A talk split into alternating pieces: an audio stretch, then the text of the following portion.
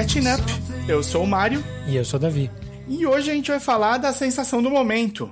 O The Batman. O The Batman. Ele brilha no escuro? Quer dizer, na luz? A gente vai por esse caminho? Não vai, né? Não vai ficar Não falando vai. mal do cara. A gente já falou bem aqui várias vezes dele. Sim, sim. Tra- Trabalho bom, recente. A gente vai falar do novo filme do Matt Reeves, novo filme do Batman, com Robert Pattinson como o novo Batman. Assim, ninguém pediu o novo filme do Batman, né? Ah, teve gente que pediu, eu acho. Eu acho que Mesmo teve. depois do Justice League, as pessoas pediram. Tinha, né, um pedido lá pra ter o filme do, do Batman do, do Ben Affleck, né? Então, Batafleck. é... Bom, a gente vai falar do filme novo do Batman, e eu acho que os ânimos vão se animar aqui. Os Olha, ânimos, os ânimos vão se exaltar. os anos vão se, se exaltar, vão se exaltar. Muita emoção esse filme. Mas antes disso, a gente tem umas diquinhas, coisas que a gente É, tem faz. visto aí.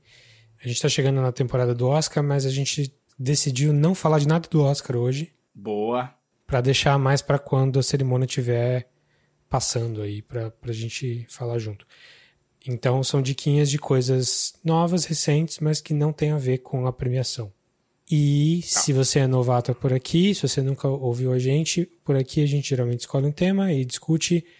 É geralmente um tema que um sabe um pouquinho mais do que o outro, pro outro correr atrás. A gente compartilha as coisas que a gente tem visto para um é, se informar com o gosto do outro. Assim. Aqui a gente sempre respeita spoilers. Quando a gente for falar do assunto principal, a gente vai falar sem spoilers até o momento que a gente avisa. Entra uma musiquinha, dá tempo de separar, dá tempo de você fazer outra coisa. É, dá tempo de desligar o podcast antes de a gente começar a falar dos detalhes da, da trama mesmo. E tudo que a gente Certo. falar tá na descrição do episódio com as, a minutagem, aí pra você Minutagem. se orientar. Inclusive, temos uma novidade aí que você já deve estar sabendo, que é o nosso canal. A gente abriu mais um, um meio para as pessoas ouvirem a gente, que é pelo canal do YouTube. No YouTube a gente está colocando todos os episódios do podcast, do jeitinho que eles são, com a única diferença que tem uma artezinha na capa e uma animaçãozinha simples ali do, da gente falando. Não tem a gente, é só o som. Não tem a gente falando? Não, quer dizer, tem a gente falando, mas não, tem, não aparece a gente falando. Só não, tem a é nossa é coisa mais bonita, né? Tá mais bonita do que a gente. Tá, tá. Não, fiquei até orgulhosinho da arte simplinha que eu tô colocando lá. Ficou bonito, ficou legal. É. Tá quase pondo fogo na sua casa, mas tá bonito. Tá, nossa, não sei porque que tá dando tanto trabalho pra renderizar aquilo, porque é uma coisa simples, mas enfim. O computador tá precisando, tá ficando velho também. É, então a gente tá colocando todos os episódios lá e como a gente tá colocando aos pouquinhos, tá indo de trás pra frente. Então tem os últimos talvez 40 episódios, talvez até um pouco mais aí, quando você estiver ouvindo isso aqui. E a gente vai colocar todos e depois a gente vai separar em playlists de assuntos, de coisas legais, assim, acho que vai ficar, ficar bem legalzinho. É legal porque o YouTube coloca legenda automática, ela não é muito precisa, mas é, se você conhece alguém que tem dificuldade de acessibilidade, assim, que dificuldade auditiva, que gostaria de acompanhar, a legenda ajuda um pouquinho. E também uma coisa legal do YouTube é que ele cria capítulos, capítulos automáticos com a Fica minutagem mais que a gente fácil de se acompanhar, né? É mais fácil de acompanhar. Você passa o mouse ali no, no- na timeline e ele vai dizendo que assunto que a gente está, quanto tempo que falta, o que, que é o próximo assunto. É um jeito bem, bem fácil de visualizar o tempo que a gente perde falando merda aqui de cada coisa.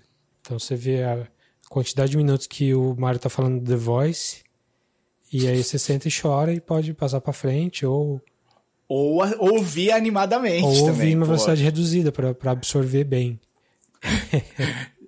Quem, quem, quem fizer isso, por favor, escreva pra gente. Se você tá aqui acompanhando pela, Não, não, pelo The Voice, me Se alguém avisa. ouve a gente em velocidade lenta, não escreva pra gente, por favor, não deixe a gente saber.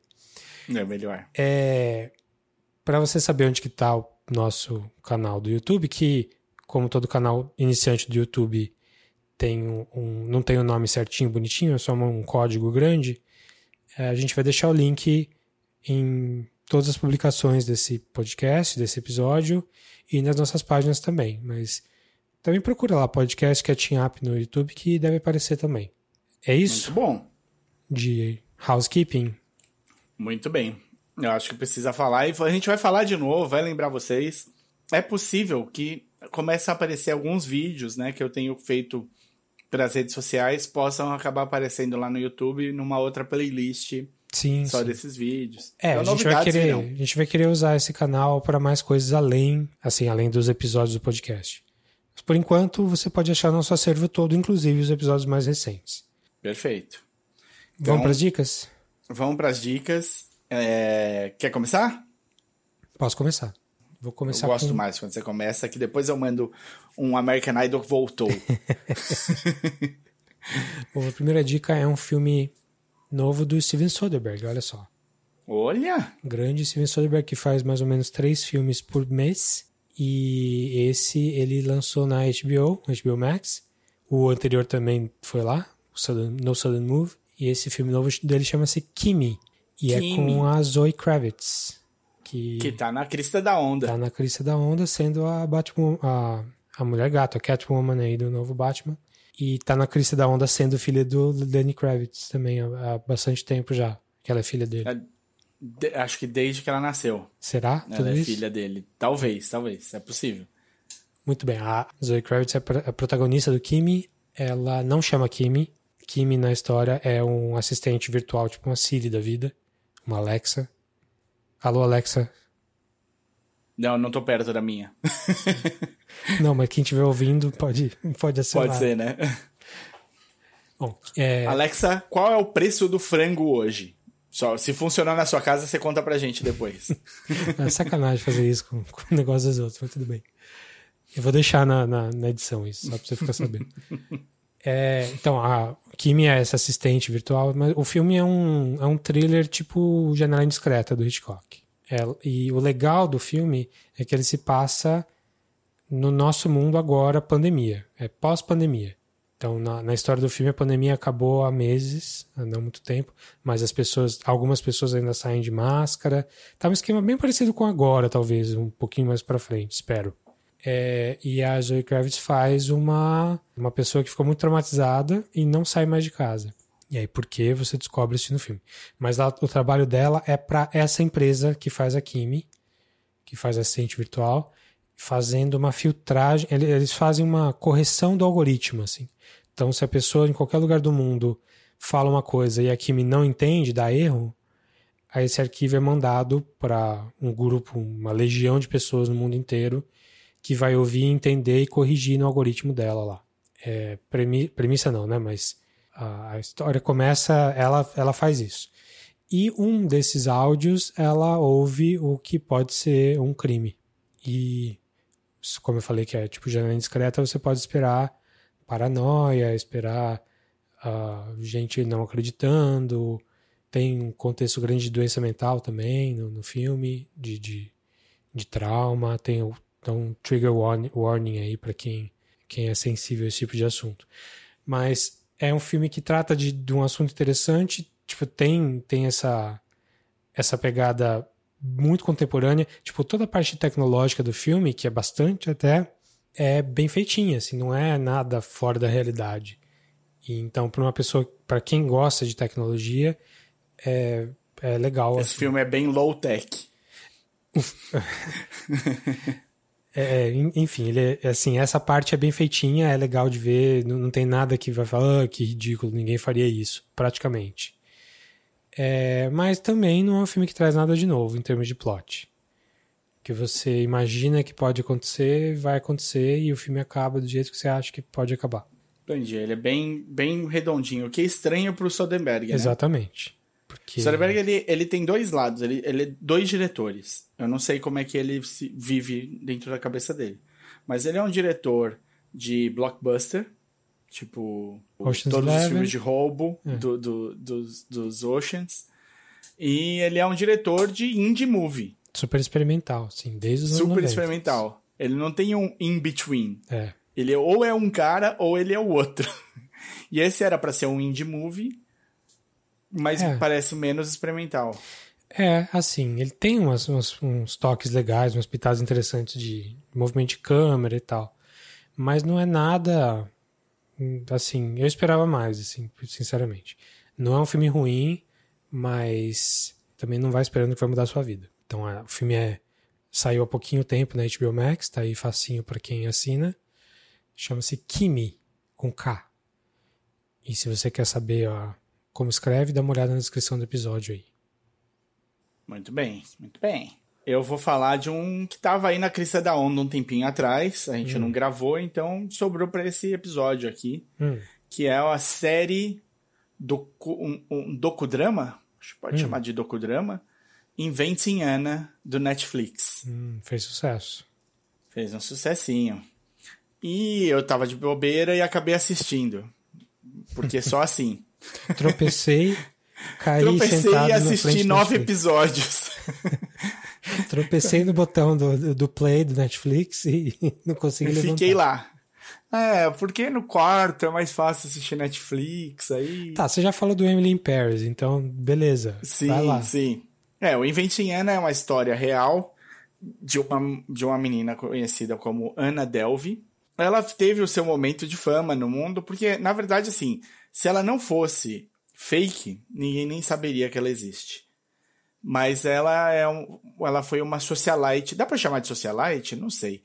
Ela é uma mina que se, se fez como sendo uma socialite em Nova York, fazendo amizade com pessoas muito ricas, vivendo sem ter praticamente dinheiro nenhum, mas com todo mundo bancando ela, só relações muito estranhas, na qual ela quase. Sabe aquela frase fake it until you make it. Uhum. Tipo, ela quase, quase make it.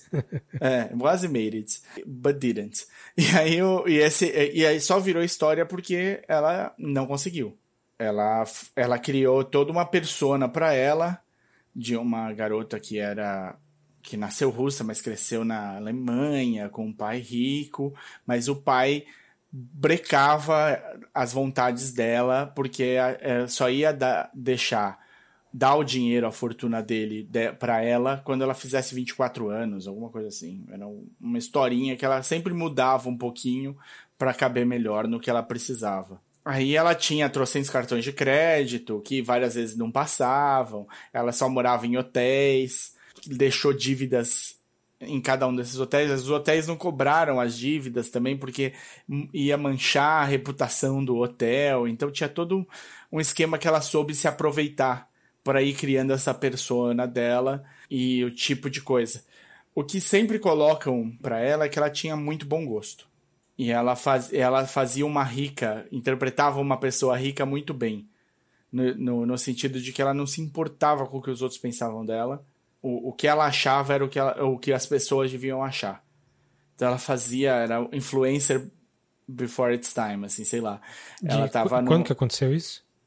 Há pouquíssimo tempo, 2011, sei lá, no começo do, da, das redes sociais mais, assim, tal. Inclusive, é, é, o ponto de vista é, é, começa como uma matéria de um jornal, e a repórter que vai correr atrás disso é a Ana Chomsky. Ana Schlamsky, né? Schlamsky, é, não sei dizer. Eu não sei como é que eu pronuncio. É, Clamsy, sei lá eu como é que diz o sobrenome dela. É a... Mas é a mina do meu primeiro amor. Sim. Ela, ela, tá, ela tá no VIP também, sim, mas ela é a Não, mina. é a do mina do meu primeiro amor. Eu... Sei bem, a gente tem a mesma idade, mais ou menos. Sim, sim. e ela faz essa jornalista que, meu, fala: não, eu vou. Eu acho que esse é o caso, essa é história que precisa ser contada. E ela te, vai convencer a Ana, que tá presa. Ela, a Ana começa a história presa, a contar a história dela.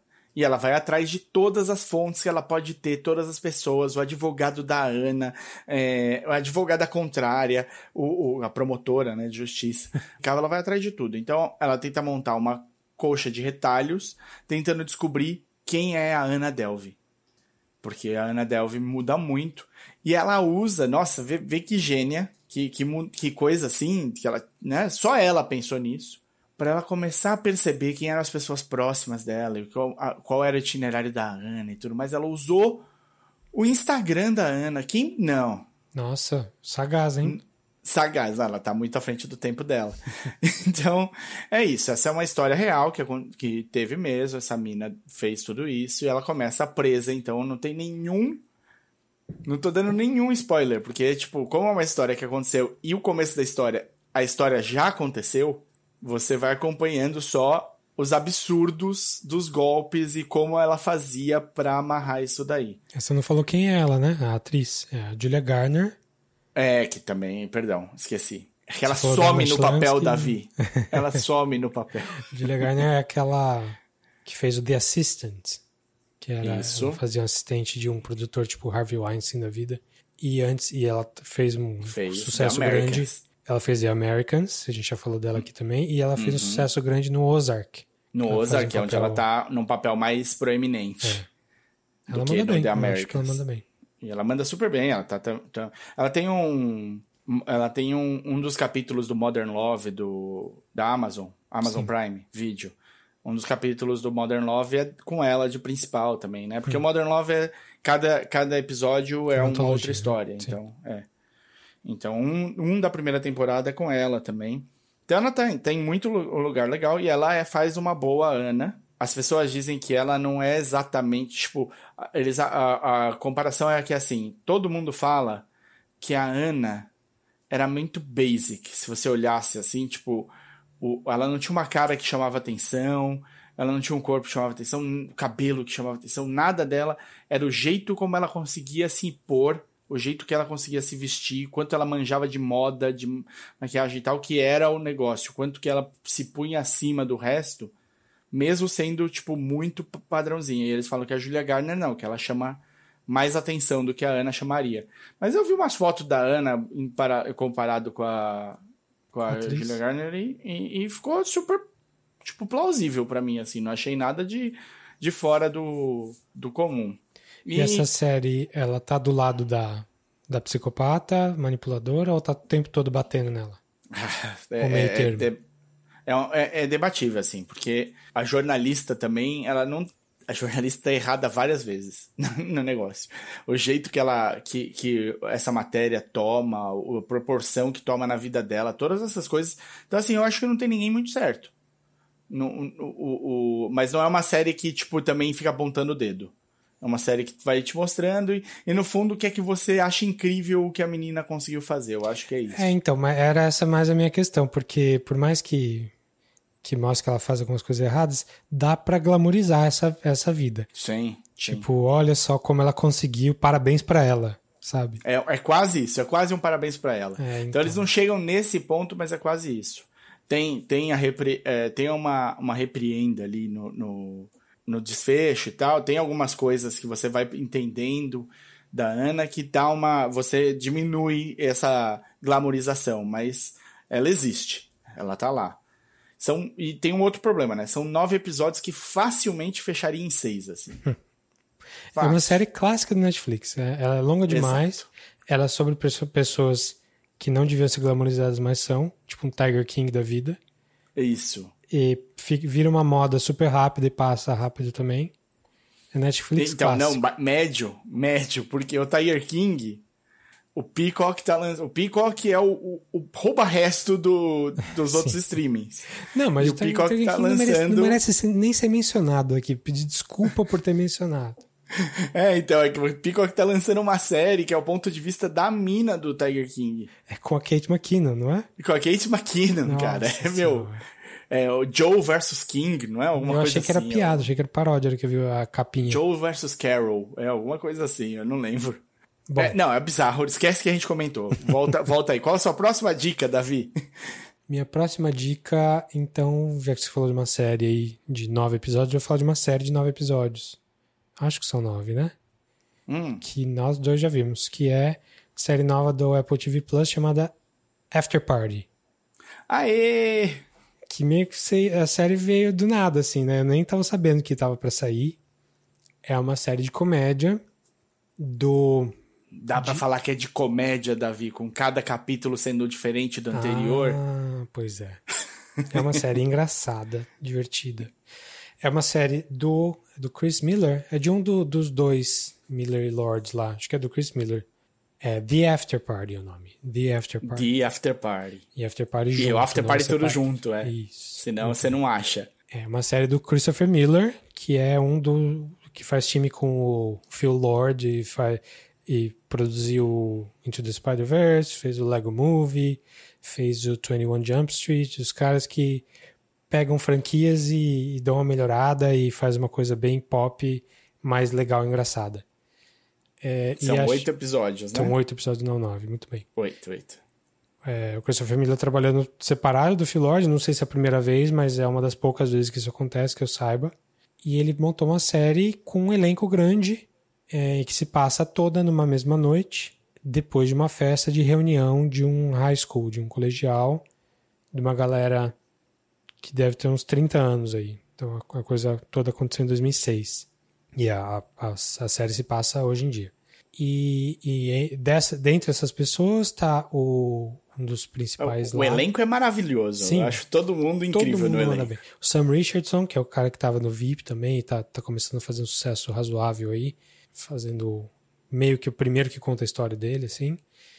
Tem o Ben Schwartz fazendo um amigo meio bobão, meio palhação.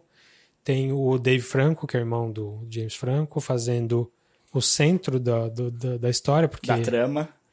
É, eu vou falar a premissa, a premissa mesmo, acontece na abertura da série.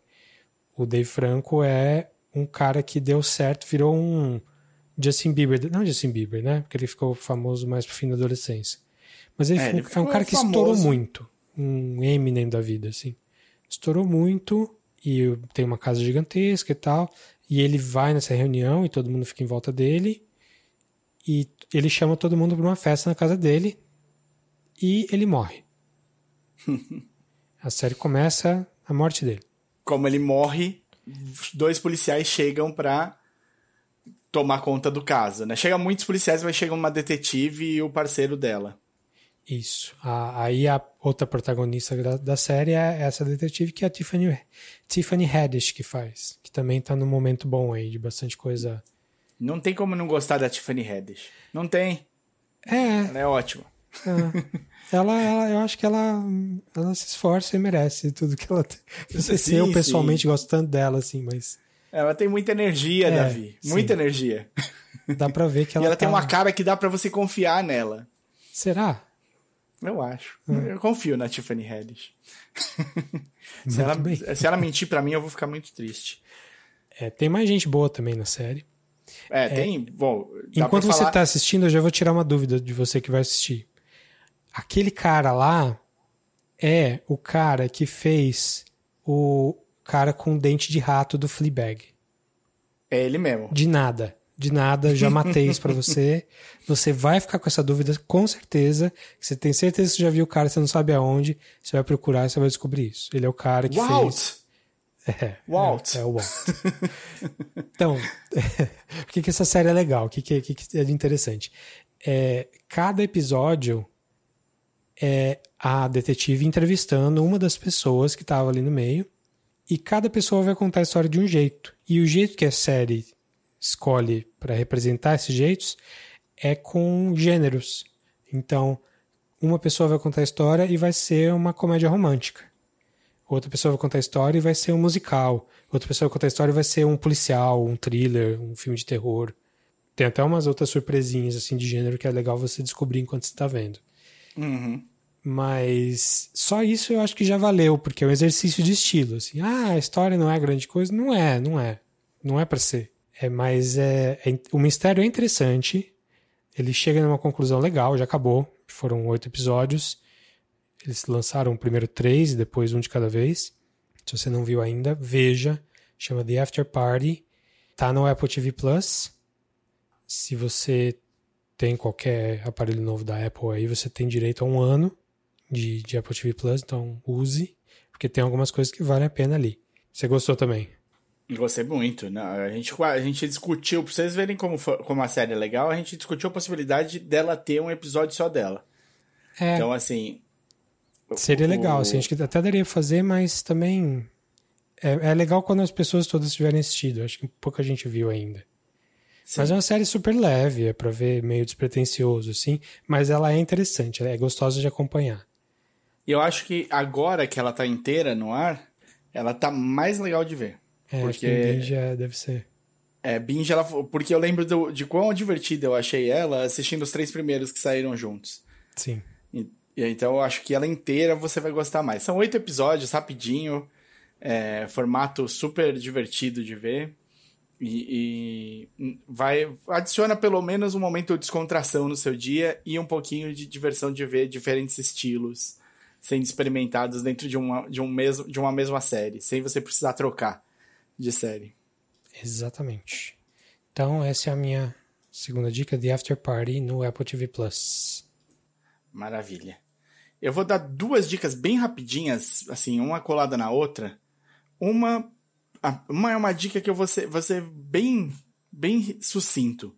Tem uma série que saiu agora, na, acho que é da NBC, vai chegar na TV brasileira, com certeza. Tem toda a cara de coisa que vai bem no Brasil. Tá no Hulu, né? Pra quem tiver Hulu, pra quem tiver, acho que o Peacock também. É uma série que é produzida pela Morena Bacarin, hum. que é a. que é brasileira, né? E casada com o, com o Gordon, do Gotham, a série de TV. Eu não sei com quem ela é casada. Ela é casada com o Benjamin Mackenzie. Sabe? Não. Poxa. Quem viu já. Quem assistiu The O.C. vai lembrar dele, ele era o principal do, do O.C., o loirinho do, do O.C. Mas ela, ela é uma das, das produtoras executivas, a Morena. Ela tá. E ela é a, principal, a personagem principal. Por que, que eu falo que vai dar super certo no Brasil? É uma série que lembra muito o estilo e o jeito de contar do Blacklist. Hum. E o Blacklist é uma série longeva até, né? Já acho que deve ter, sei lá, seis, sete temporadas. Já eu parei Pra na mais. terceira. Eu parei na terceira, mas, tipo, vai bem, porque primeiro ganha. A série roda muito em cima do carisma de- do personagem principal. Então, se o cara, se o cara tem. Se o cara é carismático, ele segura o, o tranco tranquilo. E depois, todo mundo gosta de um procedure, né? Tipo, todo mundo gosta de uma série policial, bem montadinha, com, com aquele twist, né? O twist no Blacklist é que o cara é um dos principais criminosos perseguidos pela, pelo FBI e ele resolve trocar a chance dele continuar do lado de fora das grades por e dando cada uma das pessoas da lista do FBI dos mais procurados. No Endgame, a Morena Bacarin faz uma personagem que chama Helena Federova. E ela, ela é a mais fodaça. É uma das mais perseguidas e ela tá um passo à frente o tempo todo. E no primeiro episódio, ela aparece, primeira cena dela é ela presa, sendo levada para ser interrogada por um cara da FBI, um cara da CIA e uma promotora, uma DA.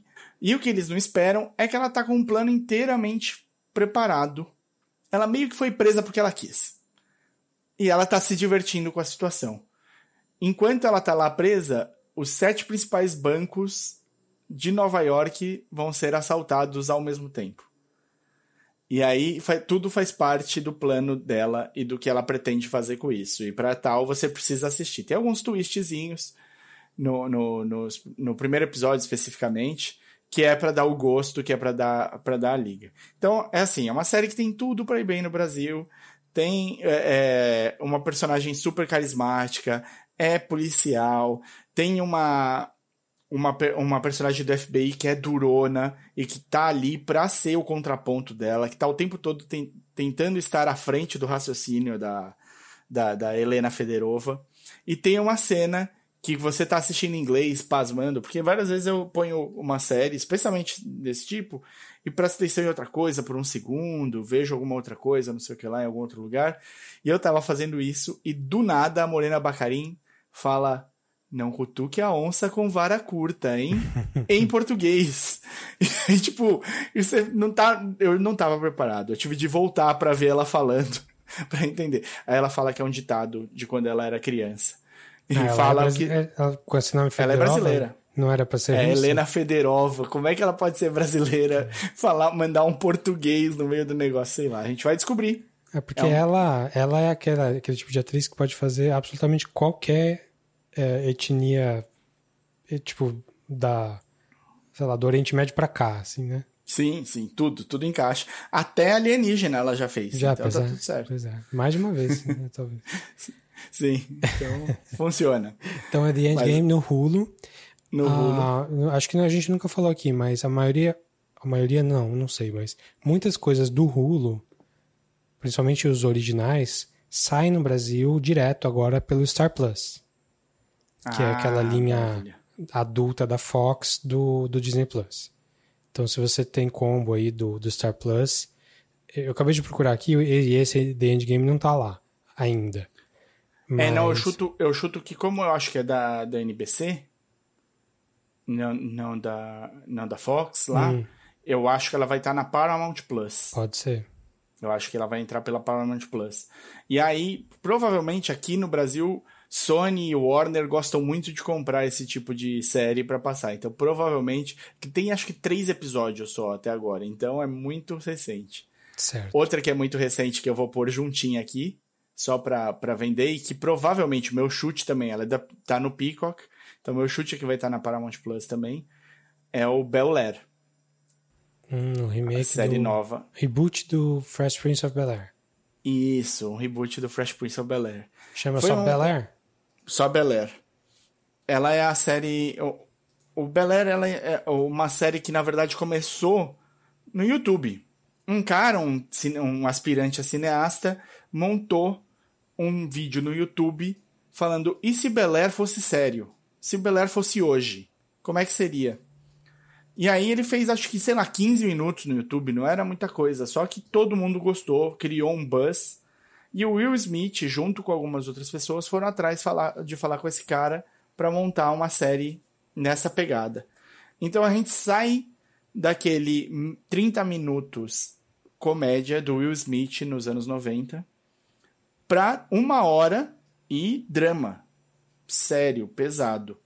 E dá pra. E você acredita. Até faz mais sentido do, do que o, o do Will Smith dos anos 90. Apesar de, obviamente, do Will Smith ser super icônico. Mas a Mas premissa é a mesma? Tipo, um cara é da Filadélfia que vai morar com os parentes ricos em Bel Air. É, só que aí ele é, é a mesma, só que a sério. Então, o Will Smith né? Que é interpretado nessa série por um cara que é Jamari Banks. Jabari. Eu nem achei ele aqui. Jabari Banks. É ótimo, porque ele já é Banks, né? Ah, tá pois é. Família. da família. o, o Jabari Banks tá super bem no papel. E é basicamente assim. O, é, o personagem o, dele é Will Smith mesmo. É, o, é Will Smith. É. ele joga basquete pelo time da, por, por, um time, por uma escola da cidade lá, de uma das escolas, é do colegial. E ele tá, meu, super cotado já para ganhar bolsa, porque ele joga bem pra cacete. E ele acaba assim, tipo, numa, numa das quebradas de, de West Philadelphia, ele acaba trombando com um cara que eles se conhecem, mas o cara é, tipo, anda armado, é mais gangsta. E aí, tipo, eles dão uma mini tretada, eles falam, não, vamos resolver na quadra. Vamos resolver Peraí, na quadra. você tá me contando a história que é cantada na abertura música, do Fresh Prince of Bel-Air em, em 30 segundos. Exatamente, a história começa com uma música. E aí ele, eles, vão, eles vão jogar na quadra, só que vai ele e um brodinho. E o brodinho consegue uma arma e leva a arma escondida na mochila, porque eles sabem que pode ser que dê merda, e é melhor eles estarem prontos e não dar merda do que eles não estarem prontos e dar merda. Então eles levam a arma. E eles ganham a porra do jogo. E, a, e aí o, o Will Smith, né, o Jabari Banks, tira uma onda com o cara. E aí, um do, tem um cara que é mais fodão do que ele e tá na quadra também. E é tipo o chefe do cara, assim. É tipo um cara já mais velho, mais do, da rua mesmo ali. Já tem, um, já tem os seus negócios na rua. E o Will Smith acaba numa treta socando esse cara.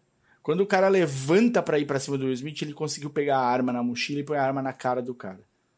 O cara fala: Meu, atira, filha da puta. Atira porque você, eu sei quem você é, eu sei onde você mora. Se você não atirar, amanhã você tá na merda. E nisso chega a polícia. E vão os dois presos. O Will Smith dorme de pé, ele acorda no dia seguinte e estão tirando ele da cadeia. E ninguém entende por quê, nem ele mesmo. Quando ele sai, a mãe dele tá esperando ele.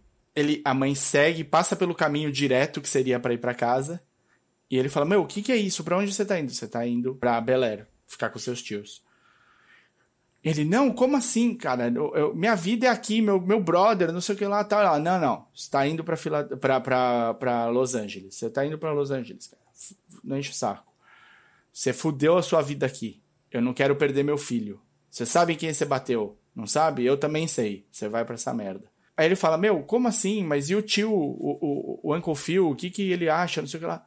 Ela fala, meu, quem você acha que te tirou da prisão? Ele vai para lá e a família é podre de rica. Mesmo. Que é uma coisa que a gente vê pouco no Fresh Prince. E quando ele chega, o Carlton não é um boçal. Ele é todo metidinho, putinho, não sei o que lá. Ele é o capitão do, da equipe de lacrosse. A escola que ele vai é só de brancos. Eles são, tipo, basicamente os únicos negros da escola. Tem mais, sei lá, pouquíssimos, assim.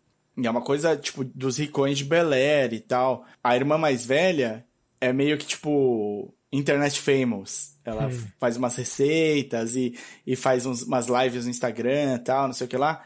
E o, o Uncle Phil, ele é meio cuzão também. Ele tá no meio do game da, das coisas e ele quer virar DA de Bel Air. Então ele tá começando a campanha dele, tá com donors na casa e tal. Então é uma outra vibe completamente diferente.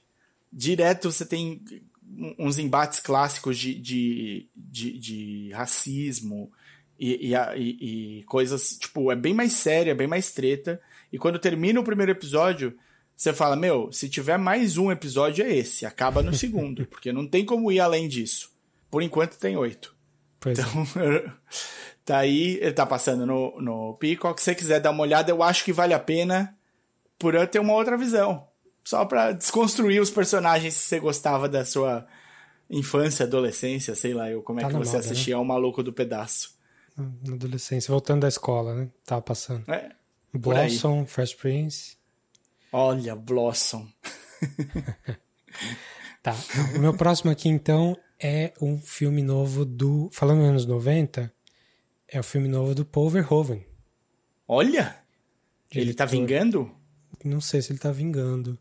Paul Verhoeven, que é diretor holandês, que tem uma vida super interessante. O cara é um scholar de, de, de, tem um livro sobre Jesus Cristo, assim, uma biografia. E eu descobri Carai. esses dias, isso eu até já sabia, mas eu descobri esses dias, ouvindo ele falar, que ele também é um matemático. E ele tem papers publicados sobre é, conferindo os cálculos do Einstein na teoria da relatividade.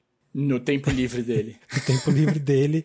Ele é um daqueles caras da geração dos anos 40 lá, que meio que viveu, que nasceu nos anos 40 e viveu o século 20 aí, pós-guerra. Plen plenamente, né? Plenamente. plenamente. É. Não perdeu tempo, não.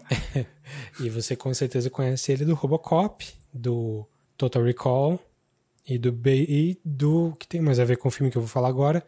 Que ninguém conhece esse filme como Total Recall. O Vingador do Futuro. Isso! que foi um nome dado só por causa do De Volta para o Futuro e do Exterminador, Exterminador do Futuro. Exterminador, principalmente Exterminador, cara. É ridículo, né? Os caras, meu, eles tentam surfar qualquer onda. Pois é. Vamos dar o nome.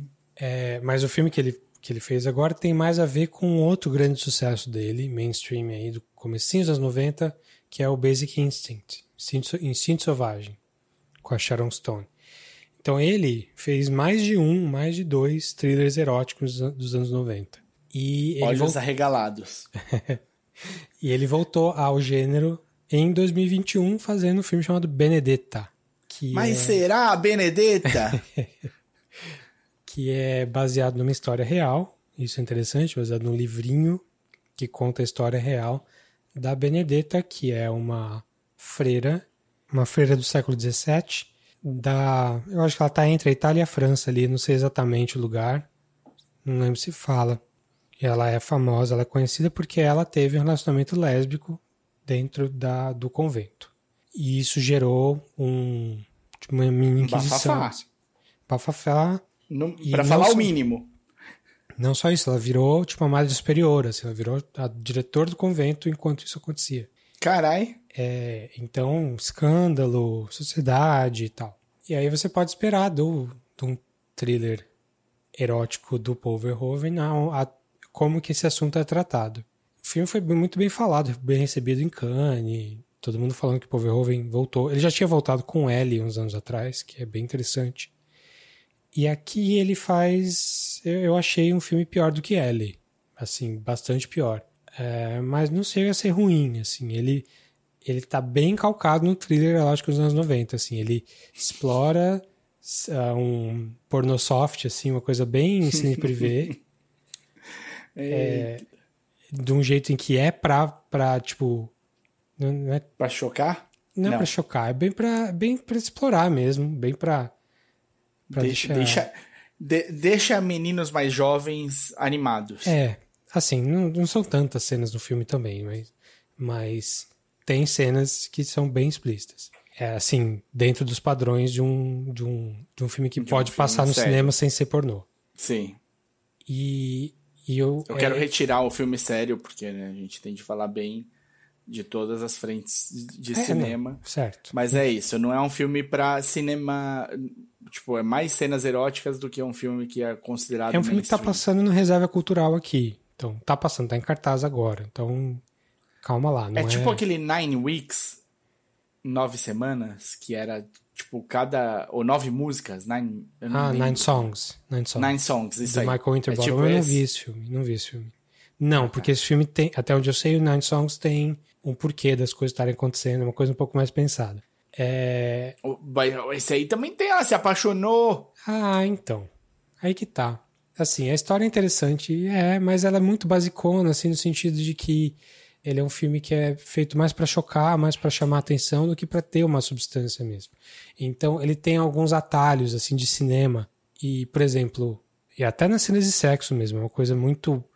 Uma coisa que começa e acaba super rápido, só porque para dizer que aconteceu, porque não pode ser uma coisa super explícita abertamente, mas é quase. E, e para dar um exemplo mais claro do que eu tô falando, tem uma cena que tem fogueira e pessoas queimando na fogueira. E tem uma pessoa que vai pra fogueira. Eu não vou falar quem, nem, nem importa. É, e essa pessoa, quando ela vai pra fogueira, ela pisa no fogo e parece um palito de fósforo explodindo. Assim, ela pum, desaparece. É, é um filme que é, trata esse tipo de coisa ele quer contar a historinha dele, chocar você do jeito que ele quer, sem se ater muito a uma, um naturalismo, assim. Então, a tá. pessoa, ah, ela resolveu se matar no fogo, então beleza, ela, ela, morreu, não importa. Ela entrou ali e morreu na hora. Não tem um sofrimento, não tem um, um processo, Não é pra sabe? isso. Não é pra É um filme só pra. Ah, olha só. É um filme que vai contar. Olha como a Europa pós-medieval era brutal, como que as pessoas faziam coisas que eram terríveis. É, a peste está acontecendo no lugar, então tá as pessoas cheias de bolha. Sabe, não é uma coisa que tem um, um uma pesquisa por trás, não tem um, um realismo por trás. Tem umas coisas muito. É, é muito só para contar uma historinha. É uma coisa que os anos 90 tinha bastante. assim. É mais um estilo para você chegar num fim de ter uma história interessante do que um filme que tem uma substância maior. E isso tudo eu estou falando para dizer que o filme não é ruim, mas ele tem esses poréns grandes, assim. Justo. Então, é um filme que está no cinema aqui, aqui em São Paulo ainda, e logo logo deve aparecer em streaming em algum, ou pelo menos para alugar. O filme chama-se Benedetta. A, atriz que faz a Benedetta eu não conhecia. Ela até fez algumas outras coisas importantes, mas é uma atriz francesa. O maior nome do, do elenco é a Charlotte Rampling, que é uma atriz super conceituada aí desde os anos 70, que faz a, a Madre Superior que recebe ela. Mas tem mais gente boa também. Então, Legal. Benedetta tá nos cinemas aí. Filme do Paul Verhoeven. Bom, é, eu vou falar uma dica e uma outra coisa que vocês têm de ver, incluindo o Davi. Eita. Pra gente poder falar aqui com calma, porque eu já falei dessa série. Então hum. eu não vou. Eu só vou dizer que ela acaba bem. Hum. Primeira temporada acaba bem. Yellow Jackets acaba hum. bem. Eu vi ontem o terceiro episódio. Então, assim, vai. Confia que melhora. Ele tá. vai. Ele, é, é, o primeiro episódio é legalzinho, mas eu entendo que cause algumas dúvidas. Lembra quando você assistiu True Detective e você ficou na dúvida se tinha a primeira temporada, se tinha algo místico, é, é, místico ou não? Uhum. Essa série vai, vai te deixar nessa dúvida, mas vai para o caminho diferente do True Detective. Tá. Ela, ela, ela dá outra resposta que o True Detective não dá. Mas eu acho que o, último episódio é muito, muito bom. Assim, tipo, ele, ele compensa, ele fala assim: vocês vieram até aqui e, e não foi sem motivo. Se fosse uma coisa muito simples, muito pé no chão, a gente não. Eu acho que eu não indicaria tanto a série. Mas ela acaba, acaba bem. E a outra série que eu vou falar também, que é só também para dar um, um negocinho, no Apple TV Plus saiu uma série que chama Suspicion. Começamos a ver tanto eu quanto o Davi. E o Davi desistiu na primeira, depois do primeiro episódio. Putz, Foi isso? não me interessei, cara. Eu vi o primeiro, eu achei. Não, não quero saber onde vai essa história, não. Tá, tá bom. É, então, ela, ela tem a cara de sofrimento que eu gosto. que é aquela série que você não quer tanto ver, mas você vai vendo. Você vai vendo. Mas basicamente, uma mulher vai ser indicada como nova embaixadora americana no, na Grã-Bretanha, no Reino Unido, e o filho dela é raptado num hotel em Nova York, e, com pessoas usando máscaras da família real inglesa. No dia seguinte, quatro pessoas que estavam neste mesmo hotel e são inglesas e voltaram para a Inglaterra no dia seguinte passam a ser motivo de interesse do. Como é que é o nome do FBI em inglês? MI6. É o MI6 mesmo? Eu veio, veio, mas eu falei, será que eu não estou pensando muito no Missão Impossível? Não. Não, não. É o MI6, MI6 é, o, é o britânico. É. Então, é o, o MI6 e do FBI. E elas vão ser levadas. Essas pessoas são tem alguns atores famosos. Eu acho que o principal, o cara do FBI que está infiltrado lá, foi o motivo para atrair o meu olhar e o do Davi, provavelmente. Sim. Que é o Noah Emmerich, um cara que ficou muito conhecido fazendo o, o amigo um... do Truman no Truman Show. É de lá que eu isso, conheço ele. Isso, começou lá. Aí depois ele fez também o amigo do, do russo no The Americans. Dá pra chamar assim? Ele faz o, o agente do FBI Isso. no The Americans, que é, um, é o aí... antagonista principal do The Americans. Não, eles são amigos, são vizinhos. Eles conversam na porta hum, de casa. Sei. É... E ele também fez o médico dos dois últimos, do quinto e do sexto episódio da primeira temporada do The Walking Dead. Putz, não lembrava disso. Ele é o cara do, do CDC. Sei. E é isso. Então ele é um cara super legal ele é o, o, o cara que chama atenção. A mina que, vai, que é indicada para ser a embaixatriz, no embaixadora dos Estados Unidos no Reino Unido é a Uma Turma. Um dos caras que faz que tá no, nos quatro interessados lá, ele fazia o Big Bang Theory, né? Ele é o Kutrapali, Kutrapali no, no Big Bang Theory. Que é Nossa, é com... não, não sabia que era ele. É o Kumeio, mas ele não é o Kumeio não Nanjiani. Não, não, não. Ele é outro, o outro Kunal, acho, talvez seja. É, é alguma coisa assim. E tem a, tem a Elizabeth Restringe, que fazia o Agents of S.H.I.E.L.D. E eu acho que é isso, de mais famoso, assim. Mas tem, tem, assim, é muito bem montado. Gastaram um dinheiro. A série tem grana para investir. E tem, e, e, tem momentos interessantes no, no, nos episódios seguintes. Tem coisas que te deixam na dúvida do que tá acontecendo, do que não tá e tal. Ah, uma, a irmã de uma dessas meninas é a que faz a, a menina que quer ser robô no Years and Years. Putz, não, não, não reparei também. É, então, ela tá lá. É uma série que, assim, deu para ver que o, o Apple TV Plus pôs dinheiro porque acreditou que ia dar certo. Então, se você tiver interesse, manda ver. Você, você tinha mais uma dica. já? Acho que são quatro ou cinco episódios já. Tá saindo um por semana também. Dois de cara e depois um por semana. Tá, tá valendo a pena, então. Ela é, não, ela é super bem feita. E tem alguns bons momentos em cada episódio. Os episódios são meio arrastados. Eu não minto, não. Tem coisa que você fica tipo, ai meu Deus do céu, já sei o que vai acontecer, por que, que não acelera isso? Mas tem uma coisa que é interessante, até o quarto episódio, pelo menos. Você não tem certeza, você compra inicialmente que nenhum deles fez o, o, o rapto. Hum. Mas você não tem certeza, você não põe a mão no fogo, não. Eu não garanto que nenhum deles participou do rapto certo. nesse momento. Bom, antes de eu falar a minha última dica aqui, eu vou fazer um aviso, um lembrete, já que estamos falando do Apple TV Plus, de uma série que com certeza a gente vai fazer um episódio inteiro, porque pessoalmente é uma série que é o meu número. Assim, é, é... é, é super... E quando eu contei pra Marina a premissa, ela falou, nossa, é sua cara essa série, né? Pois é. Eu falei, então... mas é mais a cara do Davi. É, bem a minha é uma série nova, dirigida pelo Ben Stiller, todos os episódios, chamada Severance. Que acho que aqui no Brasil, na Apple TV, tá como ruptura mesmo, tá certinho o título, a tradução. Legal. É, e é com o Adam, é, o Adam Scott, que é o cara do Parks and Rec, o cara faz comédias. E é uma série de sci-fi, não é só com ele não, tem muita gente boa. Tem o John Turturro faz um papel bom, a Patricia Arquette faz um papel importante. O Christopher Walken aparece também. E é um sci-fi, sci-fi mesmo, assim, distópico.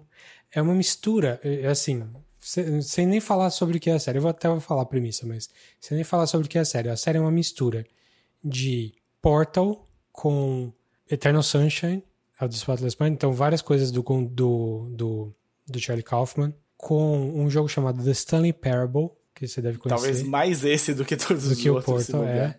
Que mais? Tem, tem várias coisinhas assim. É, ele, é, ele é muito uma, aquela pegada do Loki, da série Loki do Disney Plus, daquele. Como é que chama aquele limbo que ele tá lá? Aquele lugar fora do tempo. É um que lugar é, fora do tempo, é. Que é tipo também. uma coisa burocrática, assim, um escritório bem retrofuturista. Então tem uma pegada muito retrofuturista aqui. Mas a, a ideia da série é que tem uma empresa num talvez futuro ou numa dimensão paralela da nossa, mas bem parecida. Tem uma empresa que tem que é uma empresa tipo uma Coca-Cola misturada com IBM misturada com Apple. É uma empresa que faz tudo para todo mundo, assim. E eles têm uma divisão hoje em dia em que as pessoas podem entrar lá e antes de eu contar, pode ser legal você ir para ver o filme, para ver a série sem saber nada. Então, se você já ouviu, já gostou, pula os próximos dois minutos. Se tanto. Se tanto. Vai estar tá marcado aí. É, mas você, se você já ouviu falar, talvez você saiba da premissa. A premissa é que as pessoas, os trabalhadores que trabalham lá em certa divisão dessa empresa, é, escolhem fazer uma ruptura da mente deles, da personalidade deles, em que quando eles estão lá dentro da empresa, eles não sabem nada do que aconteceu lá fora, não sabem nada da vida deles, não sabem quem eles são. E quando eles saem de lá, eles também não lembram nada do que aconteceu lá dentro. Então é um jeito de ser uma coisa bem. uma segurança extrema, assim, dentro da empresa. E você fala, pô, tá, a ideia, a ideia já é interessante, né? Você fazer isso. Mas aí você tenta desdobrar essa ideia. Tipo, tá, isso é uma coisa que é explorada já no primeiro episódio e é bem explorada nos próximos também.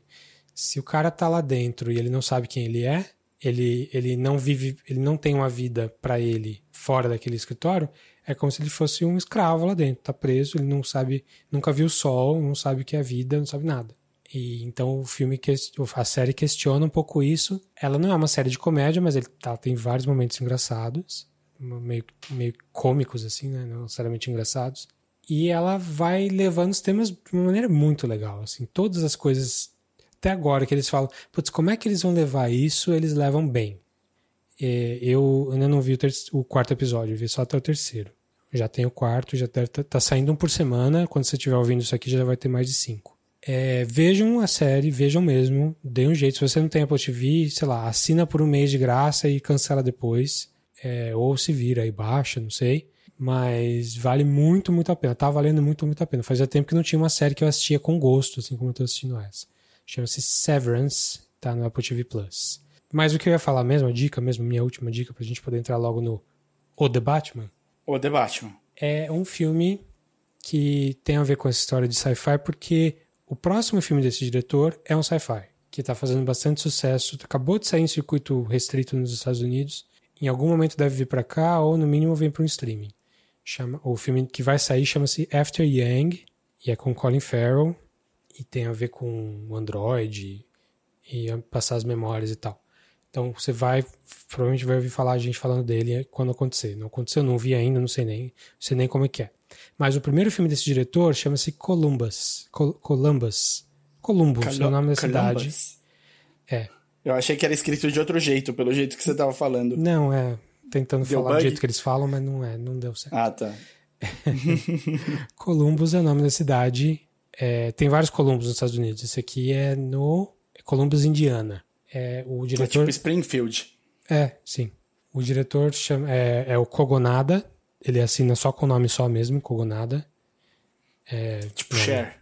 É, tipo Cher. Antes de ser diretor, ele era um ensaísta de cinema. Ele falava sobre cinema. Então ele era tipo um Truffaut da vida, assim, um cara que escrevia sobre cinema, comentava cinema E... Fazia um podcast de cinema? Não, que eu saiba não, não fazia podcast, mas ele tinha ah. uns textos e tal. Ele era bem respeitado, assim. Acho que até Lá uns se vídeos. vai o sonho. e esse filme de 2017, ele fez um sucesso indie. Então, é o nível de sucesso que fez sucesso para uma galera, para uma galera só. Tem um following. Tem um following. É um filme cult. Virou um filme cult.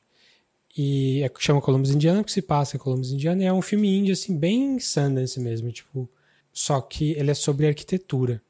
Basicamente, a cidade de Columbus Indiana é conhecida por ter uma arquitetura modernista muito importante, porque tinha uns arquitetos famosos lá que acabavam que adotaram a cidade assim para explorar lá. Eu não lembro fazer se os projetos lá, deles. fazer os projetos lá, isso. E modernista do tipo que a gente tem modernista aqui mesmo no Brasil, tipo brutalismo, assim, coisa bastante concreto armado, é, mas não só. Então é uma cidade super pequenininha no meio do nada que as pessoas vão, o pessoal que é fã de arquitetura vai como se fosse Meca, assim, vai para visitar e ver o prédio do banco que tem lá. O banco foi construído de uma maneira interessante e tal. Realmente é super Maravilhoso bonito. o prédio do banco. É, é banco, assim, banco privado, banco qualquer. Sim, sim. É, e a, o filme é sobre, não é sobre a cidade necessariamente, mas a cidade é o cenário.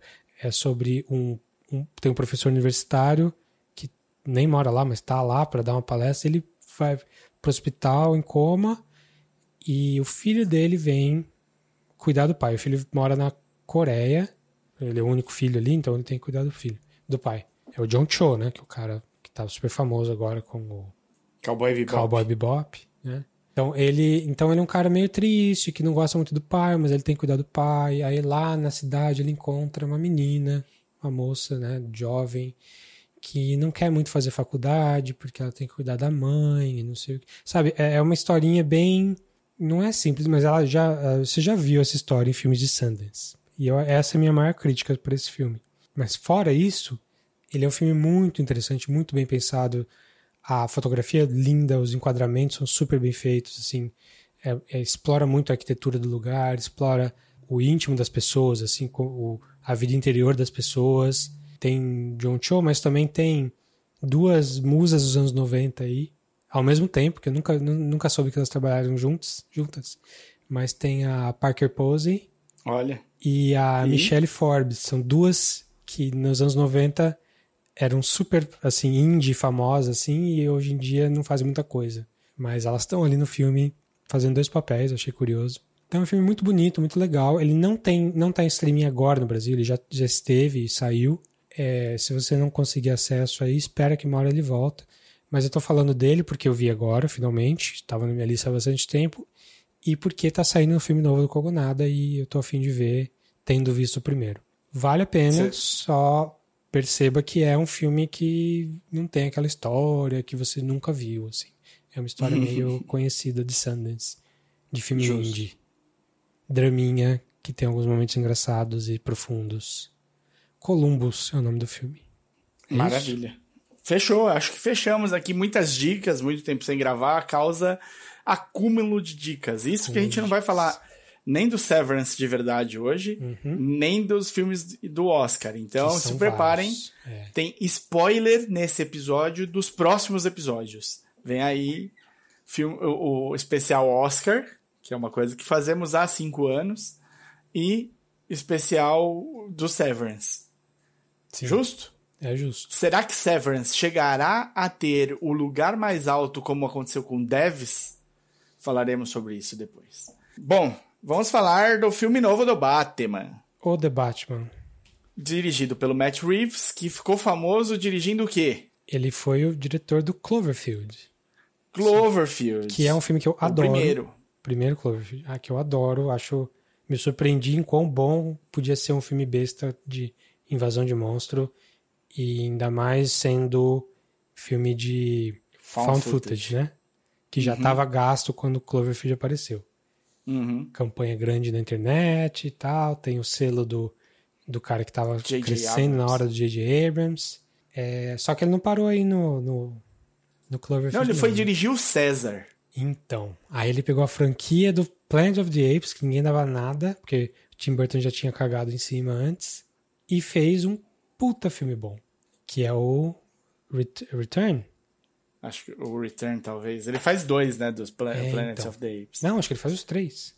Os três? Caralho. Então ele ficou preso numa franquia com um cara que ele gosta. Claramente ele gosta. Ele se apaixonou pelo Andy Serkis. Sim.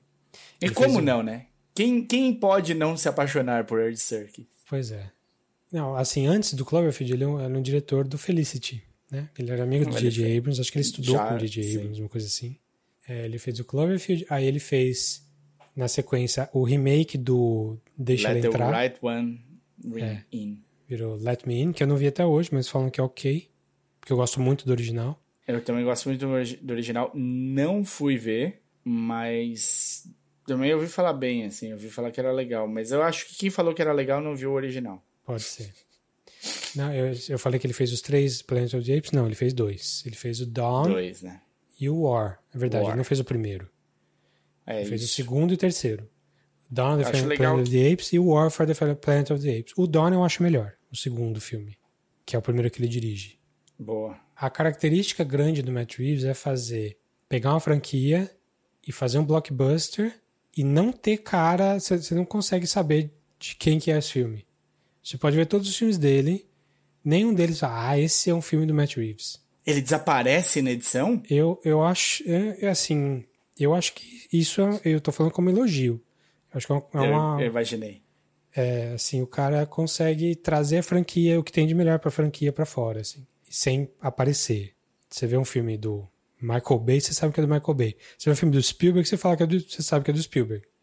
Uhum. Assim, então ter uma assinatura não quer dizer que você necessariamente é bom, Uhum. visto o Michael Bay que eu acabei de citar. Concordo, concordo. É, e eu acho que ele, ele, o Matt Reeves, ele consegue fazer esse negócio de sumir. o assim. Roland Emmerich, É, então. você sabe que é um filme dele também. É, até pelos temas, né? Porque só faz um tipo de filme. Muito bem. Então, o filme do The Batman. Ninguém pediu, eu acho. Né? Ninguém queria mais um reboot, porque o último tem. O último Batman tem três anos aí, né? Acabou de. o- É, o, o, Ben o, o, o Batafleck nem descansou ainda. é. Ele não chegou a morrer. Quer dizer, morreu, né? Morreu por causa desse filme. Sim. Mas, Mas- ele morreu por causa desse filme? Não, eu acho que ele. ele eu acho que esse a filme gente- indica que ele morreu. Não é que ele morreu por causa do filme. Não, não, não, não. Eu vou, eu vou fazer aqui, assim, o Joker do Joaquim Fênix Uhum. não tá no mesmo cenário. Nem que esse Batman, provavelmente, não, não, não parece. Não, não tá com certeza. Não E- tá porque.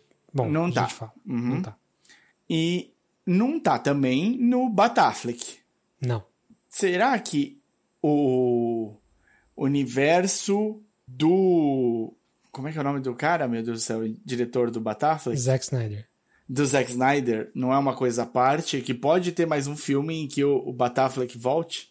Estou torcendo para que a primeira parte Não. da sua pergunta seja verdadeira e a segunda parte seja falsa.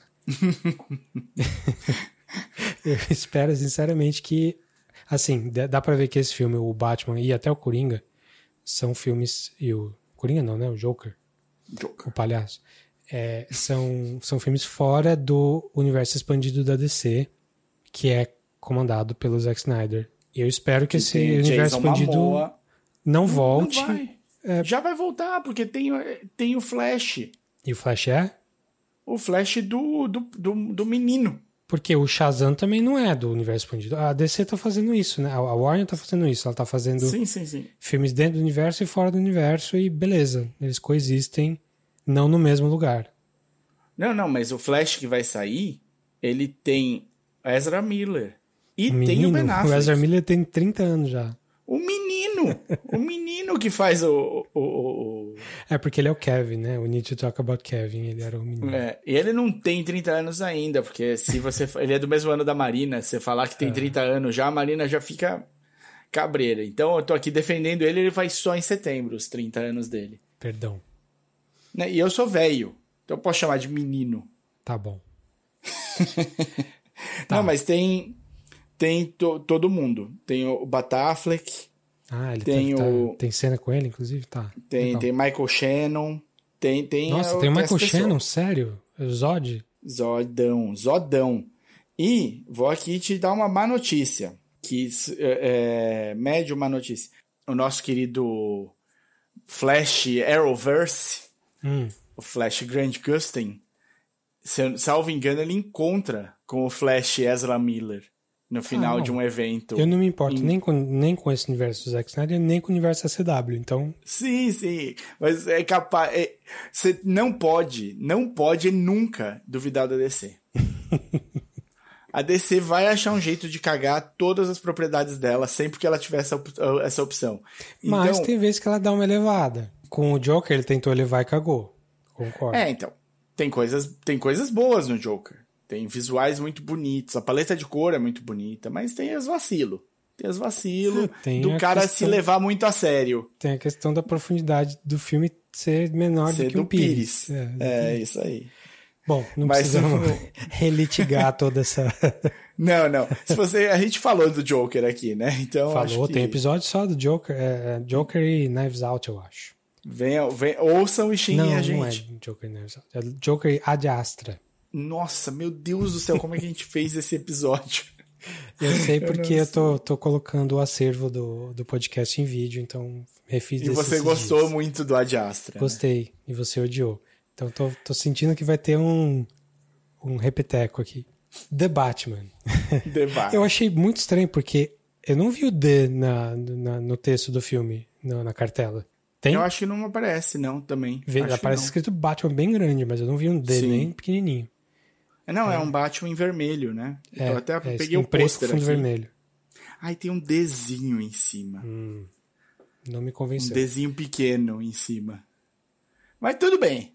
Vamos dizer que não tem. Mas no, no IMDB, aonde importa, tá como The Batman. Sim. Foi vendido como The Batman. Quem Tudo que é o The Batman? Pra falar, The Batman é um mais um reboot, já que o Batafleck tá fazendo outra coisa o, o Batafleck tá fazendo um outro reboot é, com a Jennifer Lopes. Eles rebutaram é, o, o é. relacionamento, o Benifer. E ele tá fazendo um filme que é meio thriller erótico também, né? Com a Jennifer Lopes? Não, com a Ana de Armas. Ah, com a ex? Com a ex. Meu Deus, Ben Affleck! Não, mas eles devem ter gravado enquanto estavam juntos ainda. Porque o Benifer, a volta do Benifer, Benifer 2.0, aconteceu recentemente. Não faz tanto Chama tempo. Chama Deepwater. Assim. É do Adrian Lyne, então é um thriller erótico, com certeza. E é, isso mesmo, com Ben Affleck. É, é no Hulu, não é no, na Amazon Prime, não. No Hulu. Tá. Chama Deepwater. Enfim, então estamos vendo um revival dos, dos thrillers eróticos, que é uma coisa que a gente estava reclamando outro dia, dizendo que os filmes não têm mais sensualidade, estão muito, muito caretinhas, e agora tá, tá começando a voltar. Tá tendo, o pêndulo tá girando aí. Agora tem que fazer filme bom, né? O Benedetta eu acho que não é um exemplo, não. Não é um bom exemplo. Vamos ver se esse vai ser. The Batman, de novo. A gente não consegue começar a falar do filme, né? Agora, agora é sobre o filme. então, reboot com o Robert Pattinson fazendo o Batman emo. Batemo. É. Tem que explicar o que é o filme? Acho que não, né? Não, dizer é que não é, Batman... é. Não tá dentro do universo do, do, do Zack Snyder. É um reboot é... Não tá no universo do Chris Nolan, não, não, tá no universo do Schumacher e não tá no universo do Tim Burton. Ainda bem, né? Que, né? Sim. Porque voltar. Mas, assim, de todos os que já tiveram, ele tá mais parecido com o do Nolan. É uma coisa mais realista, mais sombria, mas tem a sua, o seu, seu visual de, específico. De todos que já tiveram, ele gostaria de estar tá mais parecido com o do hum, Nolan. Tô vendo onde a gente vai chegar na conversa aí. É... é, é ele buscou, ele tentou. então é um filme de 2 horas e 55, só para não falar que tem 3 horas. Isso. Um Se você ficou sentado horas... até o fim dos até os fim dos créditos, você viu mais de 3 horas. Eu não fiquei porque não dá para segurar o xixi em, tanto tempo assim. A bexiga, né? Com, com a idade. Ah, é. Os 40 anos batendo na sua porta aí. Exatamente. Filme sério, filme sombrio, filme que se leva bastante a sério, isso geralmente é um problema, mas eu não achei ruim não. Então, ele ele é um filme que tem pontos muito interessantes, ele tem coisas que funcionam muito bem. Faz uma Gotham. Eu acho que assim, quando você chamou de do Batman emo, é interessante não só pela maquiagem, mas também pelo visual.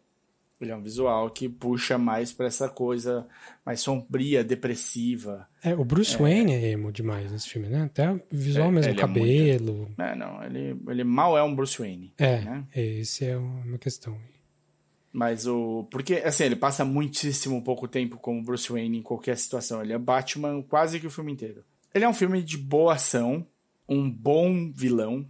Sim. Assim, os, os vilões do Batman, para vocês que conhecem bem, eles têm duas possibilidades. Ou serem extremamente caricatos e beirarem a porno chanchada, não, beirarem a a série dos anos 60, né? A série que, que primeiro levou o Batman pro audiovisual, que não é o primeiro era... audiovisual, não. É, deve ter, deve teve ter serials lá dos anos... Não, teve serials lá, tipo... Teve uns Batman que eram serializados no cinema nos anos. 50. Olha só, pode, com certeza, com certeza. Aí eu falho, falho por ignorância, mas foi salvo pelo Davi aqui. mas é, a série, a série lá que ficou conhecida com Adam West e tal, em que era mais um pastelão, né? Então você tem esse potencial pro pastelão no, nos vilões do Batman e tem o potencial pro psicopata, pro, pro absurdo, pro, pra extrema violência. E a gente conseguiu fazer esse comparativo claro e clássico entre o Joker do Jack Nixon e o Joker do Heath Ledger. Sim. São dois opostos. Dá pra fazer isso várias apesar... vezes. Dá pra fazer o Bane do, do, do Tom Hardy e o Bane do, do Batman sabe, Forever. É, sabe-se lá quem interpretava ele, porque ninguém lembra. Sim, sem dúvida. Dá pra fazer em várias e vezes. Agora, e agora no a... charada do Jim Carrey e o charada do Paul Dano. Exatamente. Então esses paralelos são fáceis de fazer e as escolhas e é a escolha é uma escolha visual estilística do que você quer passar. A escolha aqui foi encontrar, a, na minha opinião, o melhor ator da geração dele, Paul Dano. Eu acho isso desde que eu vi o cara na, nos primeiros filmes dele. acho que ele é, então acho que ele sofre de, de, um, de um problema de poucos papéis bons para ele. Eu acho que não dá pra ter ele em muitos papéis, porque ele tem uma cara muito diferente, assim. Sim. Então, ou Sim. ele vai fazer o bebezão, ou ele vai fazer o maluco. É, tipo, não tem. Não, dá, não tem Paul no pai de família. Ainda não tem o Paul no pai de família. Pode ser Deixo que ele seja um pai de família. Cineastas. Pela idade dele, ele deve, ter, deve ser um pai de família, ou perto disso. Mas Sim. eu não vejo ele no filme como pai de família, sinceramente. Mas a, mãe, a mulher dele acorda todo dia com ou um cara, com alguém com a cara de bebezão ou com é. alguém com a cara de psicopata. Boa sorte é. pra mulher dele. Boa sorte. Mas é, o Paul Dano é um puta ator, eu acho ele muito legal. Espero que deem mais espaço para ele, que isso volte, porque ele vai, ele vem, ele aparece e some, né? Ele aparece e some, aparece e some, mas é um cara que eu gosto muito. E eu sei que ele tá num filme que você elogia sempre que pode, e onde ele tá muito bem. O Be Blood é um dos meus filmes preferidos da vida. E ele é o, o antagonista principal. O antagonista. Ele bate em frente com o Daniel Day-Lewis. Bate e segura. Segura. Você, quanta, quanta gente pode falar isso? Não é muita é. gente. E então, ele, ele tava novinho na época ainda também. Né? Sim, então, sim. então, um puta ator. Sim, é... o elenco todo desse filme é bom, né? Não é só o Paul Dano, não. O do Batman não, que eu tô falando.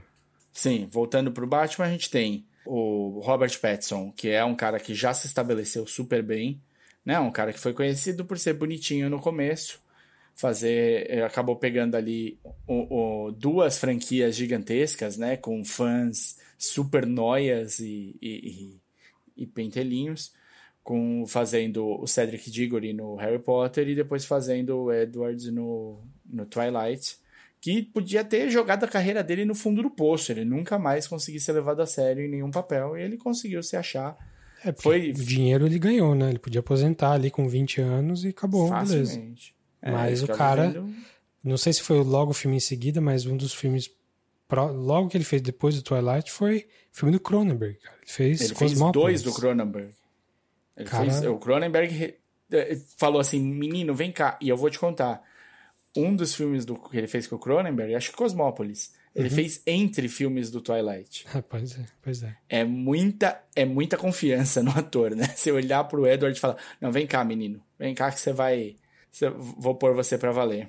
Então é um filme que tem o Robert Pattinson, a Zoe Kravitz, que a gente já falou, mas tem o Jeffrey Wright, que é um cara que sempre entrega. né? Ele fazendo Bernard no, no, no Westworld e todo mundo gosta. Tem o Colin Farrell irreconhecível. Sim. Irreconhecível. Nunca vi um, uma maquiagem tão assim convincente e que esconde a pessoa. Tipo, realmente Escondeu não dá pra saber totalmente. quem é. Tem o Peter Sarsgaard, John Turturro, que tá, né? A gente acabou de falar nele. Tem o, e o Andy Serkis. Tá ótimo. Acho que, assim, só para começar. O resto tá super bem também. As pessoas tão, tão interessadas no filme, tão, tão entregando no filme. Sim. Mas aí, o que, que fizeram com essa história toda? O trunfo desse filme é que ele é muito pouco um filme do Batman e ele é muito um procedural. Ele tem muito mais a ver com Seven do que com Justice League, assim, muito mais. É, e ele usa até ele abusa do, da comparação com Seven em alguns momentos. Mas ele tem os temas ali que a gente vai falar nos spoilers porque é, é importante. Que assim, você começa vendo o filme, você fala, putz, como é que você vai fazer um filme em 2022 nesse clima político em que a gente está vendo os bilionários de verdade fazendo coisas que só, só se fazia na, nos quadrinhos antes, tipo ir para o espaço. A gente está vendo os bilionários dominando o mundo e vendo como que eles podem ser nocivos para a humanidade. A gente está vendo como é que funciona uma sociedade quando ela larga a mão das instituições dela para tentar ser é, fora da política e fazer as coisas com as próprias mãos. Como é que você vai fazer um filme do Batman, cara? O Batman é exatamente o oposto. É, é, é, o Batman é o nosso problema, cara. Tanto que um dos símbolos hoje em dia da, da, política brasileira bolsonarista é um cara vestido de Batman. O cara incorporou ali. Ele é o, o, o cara que vai fazer. É o justiceiro, que não tá nem aí para as regras, e vai fazer o que ele acha certo, e foda-se se você achar certo ou não. Com a diferença que o Batman, o personagem Batman, é um bilionário que podia estar tá ajudando a humanidade, ao invés de ficar prendendo o cara que tá, que tá roubando a carteira. Como é que um filme de 2022 vai tratar de um assunto desse e vai colocar o Batman como o, herói da história? E eu acho que a resposta para isso é só em spoiler mas a princípio dá pra, dá pra dizer antes dos spoilers que o filme tenta resolver essa questão. Tenta dar uma resposta para isso. Se ela é satisfatória ou não, é, dá para discutir. Debatível. É. Mas eu, eu, eu gostei que o filme encarou essa, essa questão. Eu acho que essa, assim, a minha sensação, e a gente pode, vai discutir depois, é que você enxergou essa pergunta. Eu não cheguei. Ah, bom. Aí na conversa vamos ver, porque eu acho que é bem explícito, assim. Assim, bem explícito não diria, não, mas eu acho que dá para pegar bem essas coisas. Por algumas. Até voice-over, cara. O filme tem dois voice-overs. Um no começo uhum. e no final. E eles se complementam. Mas, enfim, vamos é, falar a gente disso. fala, a gente fala. Mas é, é, assim, você gostou muito? Não gostei muito, eu gostei. Eu não gostei muito. Tá. Eu acho que ele ele caga nos últimos cinco minutos. Eu achei ok. Achei um filme legal do Batman, assim. É... Talvez seja até melhor que o, o, o último do, no, do Nolan. Ah, para mim com certeza melhor que o último do Nolan, porque eu acho o último do Nolan uma bosta. É, é, então, o último do Nolan é muito mais fraco, né? Então é muito difícil, assim. Não, não desfaz o que ele fez no primeiro e no segundo mas é, é um pouco abaixo. É, eu acho que não dá para dizer que ele é melhor que o Dark Knight, porque, né, eu não sou maluco. E mas quando... é, é, eu acho que, assim, ele é um Batman que só existe porque existiu do Nolan antes. Sim, concordo. É, é, é, o Nolan deixou o, aquele Batman, né? Um Batman mais realista, mais pé no chão. Claro, com os absurdos. O primeiro filme tem uns absurdos, né? De, de, porque ele trata do espantalho e tal. Mas ainda assim, é um Batman possível, né? É, é um Batman, tipo, todos os gadgets, eles tentam dar uma base real possível para os gadgets do Batman e tal. Ele deu esse chão para você falar, tá, então dá para levar a sério. A gente não precisa ir e colocar Batman Milo, bate cartão de crédito, nada. A gente Sim. pode fazer, olhar esse personagem como um personagem sério. E aí tudo bem. Eu acho que dentro disso, claro que é importante a gente procurar aí um o, fazer esse paralelo que você fez, essa, esse questionamento. Eu acho que, ele, que é cabível, mas vamos. Acho que agora nos spoilers a gente continua um pouco mais. Vão assistir. Eu acho que é um filme que é legal de ver no cinema. Ele foi Sim. pensado para uma tela grande. Vi muita gente é. falando: ah, não, essa aí não me importa muito, vou esperar para o stream, vou esperar para ver no avião. Eu acho que esse não é um filme de avião, não. Eu acho que esse é um filme Nem voo longo, assim. Acho que esse é o filme que você, se você puder ver no cinema, tiver afim de gastar três horas da sua vida, é, dá para dá para fazer pior, assim. Tipo, Sim, sim. E ele é um filme escuro. Então ele não é indicado para aquelas telinhas de avião mesmo, assim. Pois é. Esses filmes que são muito escuros, telinha de avião destrói. Então, se não por mais nada, né? Se você já tava assim, merda, vai, vai no cinema. Ou, ou pelo menos pega para ver num streaming muito bom quando, quando ele chegar, numa qualidade ótima, numa TV na sua casa, totalmente excelente. Ele, ele um merece. som o- bom também. O filme tem um som, inclusive trilha do Michael Giacchino. Exato. Que Que você. que- Eu adoro. saudade no Michael Giacchino. coração? Sim. Saudade no coração. Desde do, dos Incríveis, mas depois disso ele fez o Lost também. Cara, fez muita, muita, muita trilha muito boa. Assim, eu acho que ele não chega perto do, do Danny Elfman, que é muito clássico, do Batman do Tim Burton. Uhum. Mas ele tá, quase, tá meio pau a pau com o Hans Zimmer no, dos filmes do Nolan, em termos de trilha. Assim, é uma trilha bem... Você acha? Eu acho, eu acho a trilha do Hans Zimmer também mais, Eu acho a trilha do mais Hans Zimmer marcante. muito boa. assim. É, essa, marcante. essa do, essa nova do, do, do eu falo Danny Elfman, essa do Giacchino tem muito motivo clássico, tem a Ave Maria que aparece o tempo todo, Uhum. e eu acho que ela é bem variada, ela não é, ah, só vamos usar metais, só vamos usar coral, não. Ah, Não, e não, é, é- o único filme, acho que é o único filme do Batman que tem uma música, música mesmo, que toca duas vezes no filme, tocou no trailer, que é o Nirvana, Sim. do... Que dá o tom do filme. Dalton. Então, é um filme. Eu ia falar emo, não é emo, né? Não é um filme grunge também. Mas não, não, não. tem- É, é que essa música é, é um filme depressivo. É, é um filme deprê. O Batman é deprê. Ele é, não sabe muito bem pra onde que ele vai levar a vida dele. O Bruce Wayne é uma nulidade, ele não é um personagem, infelizmente. Pior Bruce Wayne de todos os, os filmes principais aí. Uhum. Mais porque ele não aparece. É, ele- ele... Ele, é só um ícone na cidade, mais nada. Pois é. Acho que a gente tem que falar em spoiler disso tudo aí. Sim.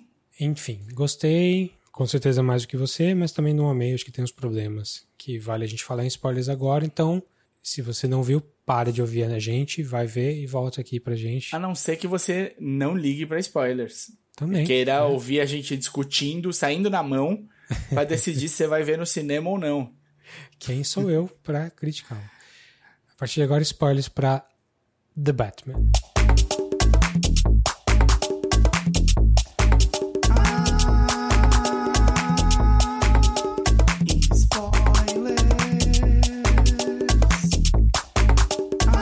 Esse filme, a, a a resposta para aquela pergunta que eu coloquei lá, como é que você faz um filme do Batman nesse ambiente?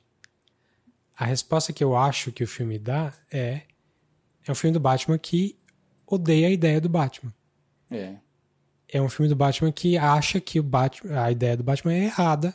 E por que, que eu falo isso? A grande realização, grande coisa que ele percebe no filme inteiro, assim, o grande insight. Brega! Mas muito brega! Meu Deus do céu! Mas continua. O que é a Eu revelação? não sou a vingança. eu Isso, então, quando ele esperança. Aí você aquele, pula do sofá no chão e sai nadando. E- Então, eu quis fazer isso quando eu ouvi. Aquele, aquele primeiro Mas aí voiceover. depois tocou no seu coração. Não, então, assim, aquele primeiro voiceover, é logo no começo é ele dizendo. É um, é um diálogo que veio direto, direto do Taxi Driver e direto do Rorschach, do Watchmen. Uhum. Mesma coisa. Eu vou limpar as ruas dessa sujeira e não sei o que, e eu sou a única coisa que pode fazer isso. E aí ele fala, quando o cara pergunta quem é você, ele fala aquele breguíssimo I am the vengeance. Vengeance. E ele. E é legal que a voz Pode dele. me contratar pra fazer a voz do Batman. Porque... É, mas ele não faz o Christian Bale da vida. Ele não faz não, aquela não faz, não faz. voz gutural. não. Ele, faz- fala muito mais. O, o Robert Pattinson fala quase o filme inteiro com a voz dele mesmo. Especialmente quando ele tá falando com a mulher gato e tal. É tudo. Sim. E com o, o Gordon. Ele não finge que é outra voz quando ele tá vestido de Se Batman. alguém gravar o Robert Pattinson falando e um dia ouvir o, o, o Bruce Wayne falando, fala, é o Batman. Pronto, é assim que vão pegar ele. Enfim, ele fala essa coisa brega toda e, e assim, eu não sei se o filme deixa claro quão brega isso é no começo. E isso é um problema. Isso me deixou com vontade de sair nadando no chão, que nem você falou. Só que o filme vai evoluindo, você vai descobrindo que o Paul Dano é um típico vilão maluco em céu que quer uhum. ser justiceiro e que chama uma galera para fazer, é, para tomar, pra se armar e fazer as merdas. É um, ele é um vilão do Forchan. Ele é um vilão do Forchan, ele é um vilão. É, a gente falou do Seven, ele é muito John Doe do Seven, muito. A casa dele, o apartamento dele é o apartamento Sim, do John é Doe. Inspirado. Eu acho que eles pegaram o mesmo apartamento para não precisar gastar o, muito. Os diários dele são diários do, do John Doe, igualzinho, até demais. E a, a, a, aparência dele, quando ele aparece nas câmeras e tal, é o cara do Zodíaco. Sim. É o retrato falado que as pessoas, que uma das vítimas que sobreviveu ao Zodíaco fez dele. Com aquela, a, aquela máscara que aquele capuz no, no, na cabeça toda e na parte da boca uma parte meio furadinha, assim. É, então ele vai descobrindo que o Riddler, ao invés de, de, desconfiar, de saber que ele é o Bruce Wayne, que é no, momento, no momento de virada do filme. Ele lá, tem né? certeza que o Riddler sabe, né? Ele é. vai lá e falando assim, beleza, fala, fala. E ele começa a falar fala, Bruce Wayne. Aí, nossa. O, o Batman é a primeira vez, ou a única vez do filme que ele, ele vira o olhar, assim, ele fala, puta, me pegaram. Até um pouco. Rodei. Até um pouco exagerado, talvez, na, na atuação dele ali. Sim. É, mas aí a, a, sacada é que não, ele não sabe quem ele é o Bruce Wayne. Ele acha que ele e o Batman estão trabalhando juntos, pelo mesmo, pela mesma causa. E que tá faltando só pegar o Bruce Wayne. É só falta o Bruce Wayne que o Batman vai ajudar a pegar o Bruce Wayne. Porque o Bruce Wayne fugiu. E aí... Já que quem tomou as dores foi o Alfred. Pois é. É, então, um, essa morte, essa, esse ataque ao Alfred foi um problema também. Mas enfim, é, o Batman percebe que ele é, na verdade, o que ele tá fazendo é a mesma coisa que o Riddler tá, Riddler tá fazendo, que não é assim. E aí ele tem, logo depois tem o um ataque lá no Madison Square Garden lá de Gotham, e eles pegam um dos incels lá que tá atirando, e o cara pergunta quem é você, e o cara fala, I am the Vengeance. E aí e é que cai que a ficha, né? Sim. Então, tá, tá forçado, você achou que tá, tá demais, né? Concordo não, com não, você. tudo bem. É, não, tudo bem, tudo bem. Tô ouvindo a sua, a sua... E aí ele fala pro Gordon, eu não lembro se é exatamente antes ou exatamente depois disso, que ele fala é pouco pro Gordon, depois, no teto do... Ele fala, eu acho que tá na hora de aposentar o Batman, alguma coisa assim, alguma coisa nesse sentido. E aí eu falei, porra, então quer dizer que o filme colocou todas as questões que eu, que eu coloquei lá no começo, que realmente o Batman é um problema, não é uma solução. E o Batman percebe isso durante o filme. E é a resolução, é a, o insight principal do filme. E ele fala que vai aposentar o Batman, caralho, tô, respect, sabe? Tipo, beleza, o filme vai fazer isso, o filme vai fazer um filme do Batman que vai aposentar e não é matar como um sacrifício pela humanidade. Não, o cara vai aposentar a ideia e vai usar o dinheiro dele para fazer uma fundação ou, e assim o, o, filme o grande mote de corrupção do filme é uma fundação que o pai dele faz né? Uma uhum. doação. Então teria que ser uma coisa um pouco mais concreta do que só dar dinheiro. Teria que ser uma coisa mais envolvida. Que ele precisa participar e gerir e ter responsabilidade e acreditar nas instituições e ele fala isso no final ele fala não o segundo voiceover do filme, que quando tá acabando o filme ele fala, oh, eu percebi, eu não lembro do, exatamente da frase, mas percebi que a gente que eu preciso fazer as pessoas acreditarem nas instituições e você é um símbolo disso. E aí ele tá vestido de, Batman, porra. Tenho... Exato. Ele, ele fala, não tenho de ser a vingança, eu tenho de ser a esperança. É. E aí ele vai e encontra a mulher gato, cada um segue seu caminho e ele tá indo pra cidade vestido de Batman. Pois é, e ele tá ajudando as pessoas a saírem dos escombros vestido de Batman, cara. E aí, para mim, o filme cagou. Nesse ponto, ele tava indo bem, ele chegou numa conclusão interessante, mesmo que óbvia, mas aí ele não podia ter continuado com o Batman ali. Ele tinha que ter hum. feito alguma coisa a mais ali para mostrar que ele entendeu o que tá acontecendo. Não parece que ele por uma entendeu. outra máscara. É, sei lá, agora é o Hatman. Hatman. ele troca de chapéu todas as vezes que e, ele vai porra, La Rata Alada e o e, não, e a não, primeira não, coisa não. você pensar num pombo correio e não no morcego vai me desculpar, mas. E não era La Rata, era El Rata. É. Ah, não, não, olha. Tá, agora eu. Agora eu, um minutinho. Vamos lá, pontos positivos. Deixa eu definir mais opinião. uma coisa antes de você falar. Tá, que você, você ver, bater no filme. O filme é bem feito, assim, as cenas de ação são muito boas. Não sei se são no nível do Nolan, de uhum. grandiosidade, mas uhum.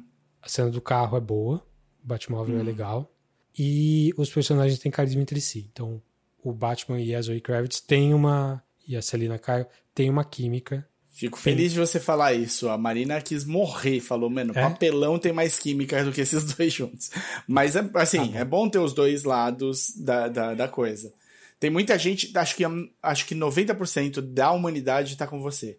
Todas tá. as fotos que aparece o Robert Pattinson e a Zoe Kravitz do lançamento do filme, porque eles né, fizeram todo o tour e o cacete, todas as fotos, todo mundo se derrete.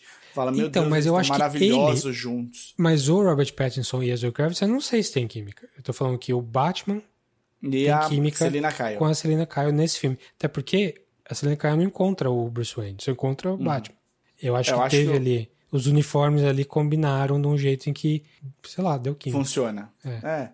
Eu gosto, eu gosto, da, eu gosto do uniforme da Selena Kyle, eu gosto que é uma coisa, uma roupa que dá super para ser usada no dia a dia, assim, ela não precisa estar tá sendo a Celina, não precisa estar tá sendo a mulher gato ali, ela usa só uma touquinha ali que tapa uhum. metade do rosto, então, tipo, não é nada, não é nada, eu gosto dessa coisa que é, tipo, cara, ela não é uma super vilã, uma super heroína, nada. Ela tá escondendo a cara dela porque ela é meio conhecida no meio que ela vai agir, só. E porque e no meio que ela vai agir, ela nunca tá sem, ela tá com o cabelo dela raspado, ela tá sempre de peruca. Então, tipo, tem uma quebra, né, da expectativa. Ela consegue se mesclar mesmo e ser, ser diferente. Sim. Eu gosto muito da edição de som. O, o, essa briga em que ele é a vingança, né? Quando ele aparece para bater na gangue de palhaço, saídos diretamente do filme do, do Joker. O... É, é, muito. Aliás, é uma coisa que eu ia falar antes dos spoilers. É um filme que ele é muito influenciado pelos filmes do Nolan, mas ele também é muito influenciado pelo, pela série Arkham City, dos jogos. Sim. Inclusive a gangue de, de palhaço é praticamente daquele jeito. É, a gangue de palhaço não é nenhuma novidade, né? Ela Sim. apareceu no Cavaleiro das Trevas, então. Mas o jeito que, que, ele, que eles se enfrentam ali, tipo, de todo mundo bater ao mesmo tempo, é, é uma cena do jogo. Aquela lá é uma cena do jogo, basicamente. Sim. E o, mas tá muito bem feita a edição de som. Cada porrada que entra, cada coisa, tipo, todas elas acertam você também na cadeira. Isso é muito Sim. bem. Tá, tá, o som tá muito bom. E essa é uma boa briga mesmo. Mas talvez seja a única boa briga mesmo. Porque o resto das brigas praticamente não acontecem. E quando acontecem são rápidas. A, a sequência cheia de explosões ali no, no final, para mim tem uma, um quê de punhetagem, né? Aquela coisa do tipo o Tarantino com Sangue na Neve no, no Kill Bill. Toda a luta de lightsaber com fumaça em volta para você ficar achar legal. O, eles fazem to, todos os chavões que você pode pôr o Batman. Ah, não, aqui acaba a luz e a gente vai brigar a luz de metra... dos tiros de metralhadora. Porra, bonito, hein? Legal. Não, aqui o cara estoura um cano e vai o vapor inteiro vai cobrir a briga do Batman contra os caras em cima do, do, do parapeito. Ah, legal, bacana, gosto de, de vapor. É muito também, estilo, realmente, é muito é. estilo no filme.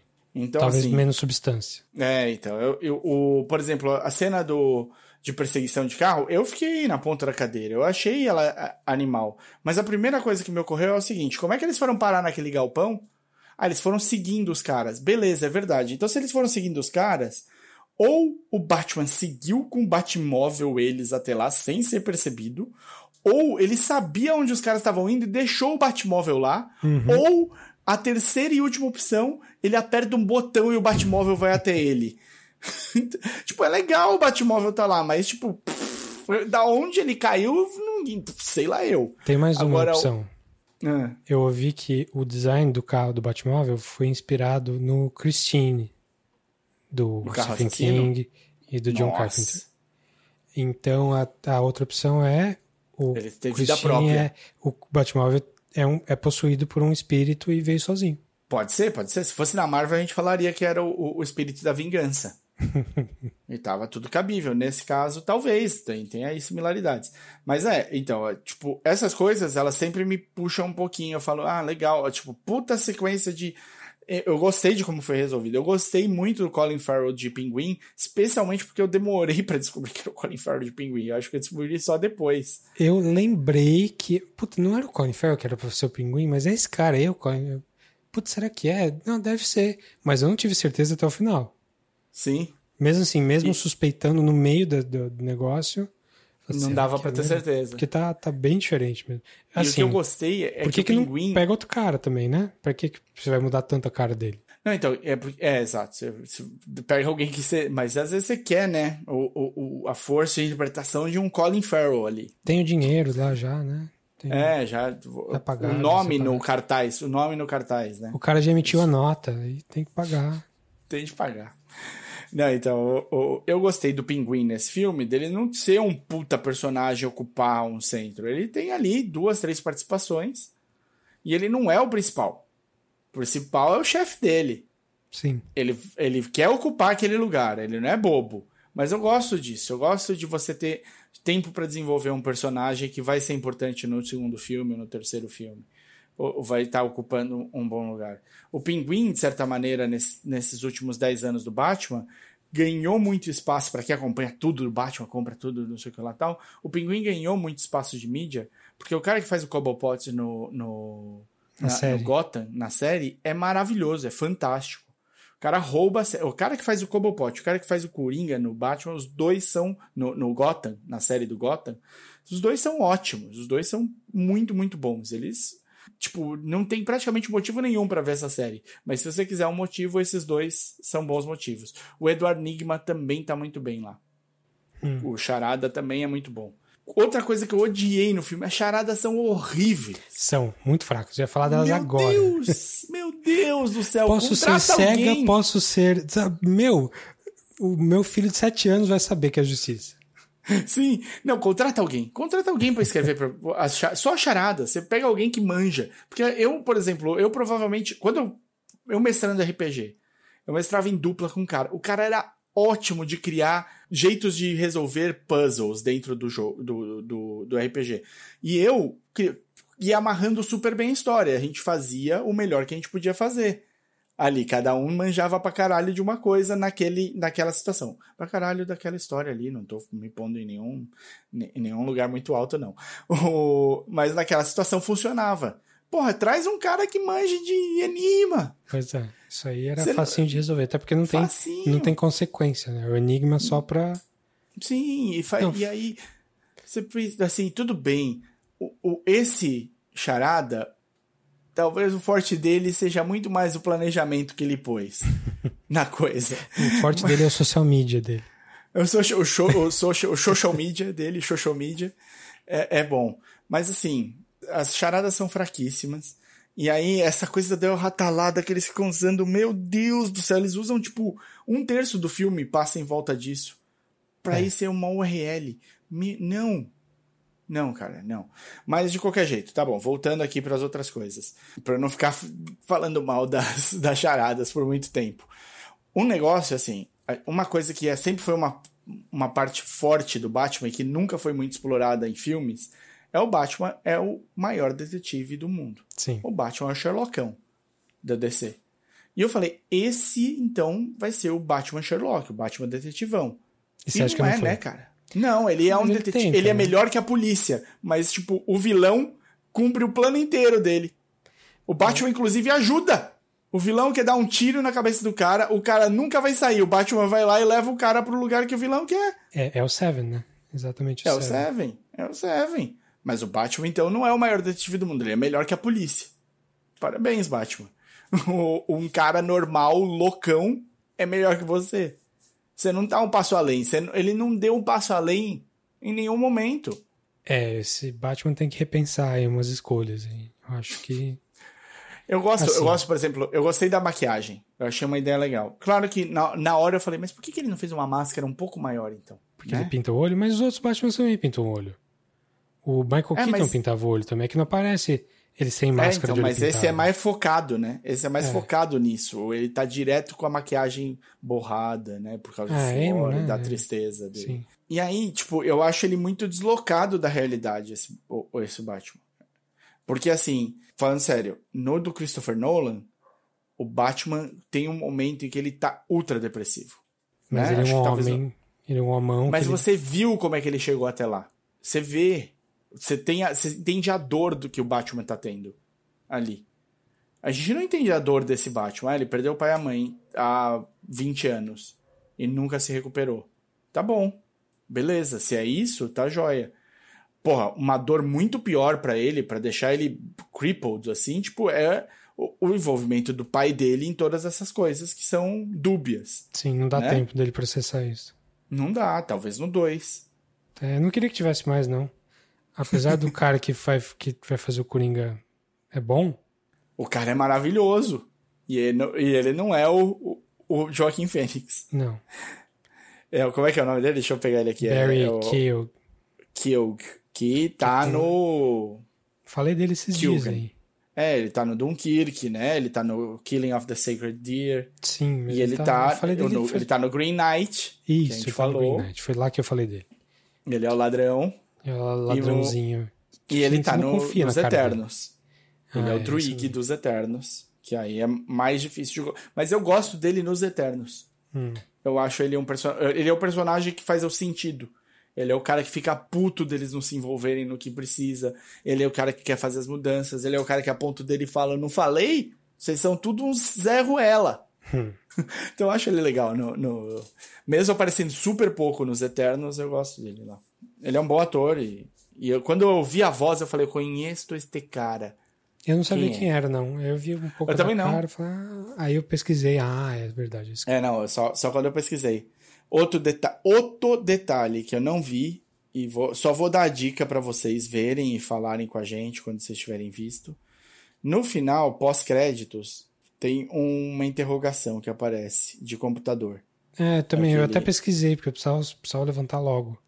Eu é, pesquisei então... se tinha cena pós-crédito e a pior merda que você faz é pesquisar isso, porque tem tipo dezenas de artigos que se aproveitam disso uhum. e fazem um artigo de, sei lá, 5, 6 parágrafos que fica dançando em volta do, da resposta sim ou não, só para você entrar e ficar lá mais tempo. É, enfim, parece que o que tem é só uma tela com, com símbolo com interrogação e ela pisca e é uma URL mesmo, né? Aquela Isso, que aparece é. no filme. Então, essa então, URL é, é, é, é, a cena pós-créditos, basicamente. Mas ela pisca tão rápido que quando ele passou, eu virei pra Marina e falei: vai ter o nerd que vai ter filmado esse final, vai parar no momento certo e vai pegar essa URL e vai estar tá online para ver depois. Eu não preciso ficar preocupado. É, esse nerd chama vai... Warner Brothers, cara. Os caras. Os próprios caras lançaram. É, né? os, caras, os caras soltam. claro. Isso, aí não fica muito tempo preso, não. É, Mas achei é isso, a, assim. Achei um enigma aqui. It can be cruel, poetic or blind. Precisa de mais do que isso? Não, acho que acabou. But when it's denied, it's your violence you may find. Cara, melhora, né? Fico... Por favor, melhora. É, melhora. Eu, eu não sei qual dos dois escreveu esse, esse daí, mas eu fico imaginando ele falando. Achei, consegui. Era isso. As charadas do, do Riddler do, do Arkham City são bem melhores. Sim, não, mas o Arkham City é um puta jogo. É. é um puta jogo. É isso, assim, eu gosto de pedaços. Eu gosto de você ter uma coisa mais pé no chão, né? Uma coisa que é mais provável, uma cidade. Odiei chamar Gotham Square Center, né? Gordon, é, Gotham Square Garden. Odiei, falei, mano, pelo amor de Deus, cara. E é Chicago, né? É, então, é, isso foi uma coisa assim, cada vez mais Gotham vira Nova York. Eu falei, meu, mas a ideia original era que Metrópolis fosse mais Nova York e Gotham fosse mais Chicago, né? Tipo, Chicago é, tem isso. E aí, tipo, meu, o que custa também? Tipo, anos de, de histórias, não sei o que lá, tal. Tudo bem, aparece, vamos dizer, no quadrinho, você olha lá e é, é Gotham Square Garden. Criaram no quadrinho. Mas você não precisa fazer igual, né? Você tá escrevendo seu Batman. Põe outra coisa ali. Põe o, o ginásio da cidade, o The Bats, o, o, time de, de, do colegial. É, tipo, sei lá, faz alguma coisa ali. Mas tudo bem. Eu gosto que no final o plano inteiro do cara dá certo. Ele falha numa coisa só, que é os Forchan deles matarem os high profiles que estão lá no dentro do. Mas, né, não foi por falta de oportunidade, porque a idiota da prefeita Saiu foi pra lá, linha né? de tiro e o Foi. Gordon sabia que ela ia tomar um tiro e ele deixou ela tomar um tiro mesmo assim. Não, pra você aprender? Como é que você vai aprender se você tá errado? Se não... o único jeito que você aprende é sofrendo as consequências. Não, mas Falando- o. Falando nela, eu lembrei do, de quando ela tá falando com. Quando ele aparece de Bruce Wayne, uma das três vezes do filme que ele aparece de Bruce Wayne, no funeral do cara lá. Sim. na igreja. E a prefe- prefeita, futura prefeita, pega ele no caminho e fala: Então, seu pai era tão importante para a cidade e tal. É, eu tô querendo ver se a gente consegue ah, doadores e tal para fazer caridade, porque você não tá fazendo nada, né? E eu achei isso um ponto chave, assim. Ele é tão é um Bruce Wayne tão bosta que ele não só não tem uma motivação ali por trás, como ele ele não faz nada pela cidade que não seja batendo nos caras mesmo. Ele tá bem no começo da carreira, tá no segundo ano, né, Sim, com o sim, sim. Mas porra, ele, ele, é um, ele é um Bruce Wayne zoado ainda por cima. Sim, não, eu, se, eu, se eu não me engano, tem uma conversa dele com o, o, com o Alfred, que o Alfred meio que fala assim, mano, você não tem mais todo esse dinheiro que você acha que você tem, assim, tipo, ele é um Bruce Wayne tão zoado que nem cuidar do dinheiro ele tá cuidando, não tem nada, assim, ele, tipo, como Bruce Wayne, ele é o Batman. É isso, é um, um Bruce Wayne sem... O único momento que ele mostra alguma coisa dele, ele é meio que escroto com o Alfred. Quando ele tá vendo as imagens e tal. O Alfred meio que aguenta uma patada dele sem nenhum motivo, assim. É, ele é um moleque, ele é muito moleque. Muito moleque, mas. E aí tudo bem, ele tá deprê e, e firmeza. Eu acho que assim, o filme se sustenta, é um filme que vale a pena ver. Tem momentos bem. com uma ação muito boa. Mas eu acho que ele fica devendo em algumas coisas. Eu acho que tu- tudo bem ele fazer. É, é isso que você, que você falou. Se ele faz. Se ele vai nesse, nessa direção que você colocou, e ele resolve que. Então, tipo, cara, eu entendi. Não é o vigilantismo que vai resolver alguma coisa. Não é alguém acima da lei, impondo a lei a outros. É a gente fazer isso aqui funcionar do jeito que deveria funcionar. E ele ali, tipo, parar e, e, e mudar, eu acho que aí a gente teria um filme que ia marcar gerações. Eu acho que a gente teria um filme que ia sempre ser. E ser o último. Ser o último. Então, tem que ser o último. É, odiei a Marta ser Arkham. Meu Deus, eu não sei se isso é, é canon, canon. mas pelo amor de Deus, cara. Talvez seja, hein? É, então, pelo amor de Deus. Aí ele, e- ele usa o dinheiro do pai pra prender os caras no asilo da mãe. É que Que- não, é- não sei se era o asilo da mãe, mas é. É, tipo, não, em homenagem. Tipo, Eram ah, as duas, a Marta- duas grandes famílias, Wayne e, e, e a Arkham. dela. Isso, É, isso é, eu acho que já tinha. Mas eu não lembro É? se. se- bom, também não, não, não vou falar aqui. Não, então, Sei. mim, eu, eu- também já não lembro mais. Se for, se você quiser depois colocar um áudio no- é, extra falando assim, pesquisei e é Arkham, canon, azar o seu, Mário, eu vou aceitar e vou, vou, Vou achar justo. Mas Mas, você é. falou do Thomas Wayne aí. Aí, tudo que eu falei de, de elogiar o filme nesse sentido de falar pelas instituições e tal, é, eu, eu só mencionei mais no começo que o Thomas Wayne tinha feito um, esse fundo de caridade grande, um bilhão, bilhões, Uhum. e a solução e o que aconteceu foi que ele Foi a morreu corrupção. e a corrupção rolou solta nesse sentido, assim. Então a galera tá usando esse fundo justamente para porque você pode usar de caixa 2, não tem como rastrear, não sei o quê. Então, qual seria uma solução ali? Como é que você fortalece instituições sendo um bilionário? Como é que é? Você vai fundar se a fundação não deu certo, você vai criar uma escola, sei lá. O filme não dá uma saída nesse sentido. Não assim. dá, não dá. Parece que o melhor que o Batman tem a fazer é continuar vestido de Batman. E aí É eu não concordo. Aí eu acho De que motinho. é cagada. Batman De de, motinho. motinho. É. E o. Não, mas aí, assim, uma coisa que eu gostei, que eu achar legal, é que, tipo, no final, o que eles perverteram foi o legado do Thomas Wayne, né? E da Marta. Perverteram este legado. O que eles deixaram. Eles o Falcone, você disse. É, não, não. O, o, o filme. O Ah. filme per- perverte o legado do, do- dos, dos Waynes e Uhum. dos Arkans, no sentido de que é, o, o, dinheiro que deixaram que era para ser usado para equilibrar e para fazer uma caridade, para montar uma estrutura para a cidade que desse espaço para todos e tudo mais, na verdade foi usado para corrupção e para desvios e para e para fortalecer a própria máfia da cidade. Aí, o, legal, o, o, isso, isso é legal, mas eu achei que faltou um pouco de pau na mesa, assim, de, de chegar batendo firme e tal, e perverter o próprio Bruce, o próprio Thomas Wayne e a própria Marta. De botar tipo, eles como, como culpados de alguma coisa. É, com, com participação real. Quando ele, o, o, quando o Aí Falcone é vira para ele e fala que o pai que é pediu para ele matar o, o repórter, eu falei, olha, o cara é, é de Gotham e ele não é qualquer um em Gotham, ele tá saindo para prefeito, não Davi, não tem ninguém muito limpo nisso daí. Não, eu concordo, mas eu falei que aí é texadeira porque você tá mexendo no cânone de um jeito que, ah, então o pai dele, ele, ele sofre pela morte dos pais, mas os pais eram corruptos.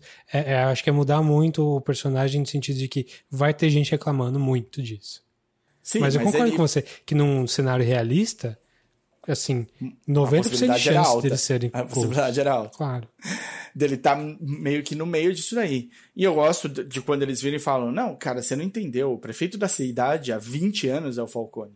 Isso é legal também. Eu gosto Sim. dessa. Porque é uma coisa que é possível de acontecer. Que se a gente for pesquisar aí em muitas situações deve ter acontecido coisas similares ou parecidas. Um cara que está o tempo todo puxando ah, doações para campanha, pedido de facilitação. Tem lugar que não é assim, né? sim, ver. sim. Então é, é, cabível. Então eu gostei dessas coisas. Eu acho que podia ser melhor explorado. E sim, ele poderia de, é, lutar por, a, por causa do, do, do, da dor que ele sentia, do, do que os pais poderiam ter dado para a cidade e tal. Descobrir que os pais eram estavam meio que eram sujos também. E falar, então, pera, o que eu tenho de fazer não é fazer o legado deles, é limpar o legado deles. Eu sou o que vai fazer o certo com o que me foi dado. E aí ele poderia continuar sendo Batman. Sem é, problema. Sei lá. Difícil, né? Difícil defender bilionário hoje em dia. Bem difícil. Não, não me coloque na posição de defender bilionário. Não. Eu acho que todo mundo que fez isso quebrou a cara pouco tempo depois, então não tem porquê. Mas esse bilionário, ele é escrivinhado, né? Ele tem uma chance, assim. Não é um ser humano real. A gente tá criando ele aqui agora. E o Matt é, Reeves bom, criou ali. Tio Patinhas eu defendo. Pelo menos no DuckTales, assim. No DuckTales, talvez, mas nem todo Tio Patinhas. Sim. Tem pedaços em que o Tio Patinhas é um filho da puta. Ah, sim. Mas Especialmente pra... o Donald. É, sim. Muito bem. tá bom de, de O The Batman, então? Acho que falamos bastante de O The Batman. Então, o debate Foi... sobre o The Batman. Tá Isso, tá... obrigado. Essa bola tava quicando ali na área. eu falei, como é que eu vou fazer essa piada? Mas foi jóia. Obrigado. se você quiser falar com a gente, então, é, fale com a gente. Não é se você quiser, fale, por favor. Você pensou assim, falou, meu, quero encher o saco deles porque eu discordo procura a gente nas redes é. sociais, ou concordo, né? Eu quero falar, nossa, que legal que vocês falaram dessas coisas. Eu, a gente vai ficar muito feliz. Mesmo, né? A gente vai ser inesperado pra gente, mas a gente vai ficar feliz. Procura a gente nas redes sociais, no facebook.com barra podcastcatchingup. Instagram e no Twitter nós somos o arroba podcatchingup. Agora no YouTube. No YouTube também. No YouTube é difícil onde... de falar o URL, porque é um monte de código, mas tem o link aí. Deem e curtam, curtam, curtam a gente lá. É, Custa nada. Sigam, é, é, nem que você um não ouça. Não, ah, eu gosto de ouvir no podcast. Não, mas dá um follow ali no YouTube e ajuda. Só, e vice-versa também. Se você gosta do YouTube e não, não ouve podcast, sei lá, abre o Spotify ali, marca, ajuda também. E mostra pros amiguinhos, fala uhum. que a uhum. gente é bacana. E procura a gente. Se quiser mandar um e-mail, pode mandar no podcastcatinap.gmail.com. Isso, e pessoalmente eu, eu estou no Twitter como arroba dedonato. E eu tô no Twitter como arroba o desinformante. E até logo mais. Valeu!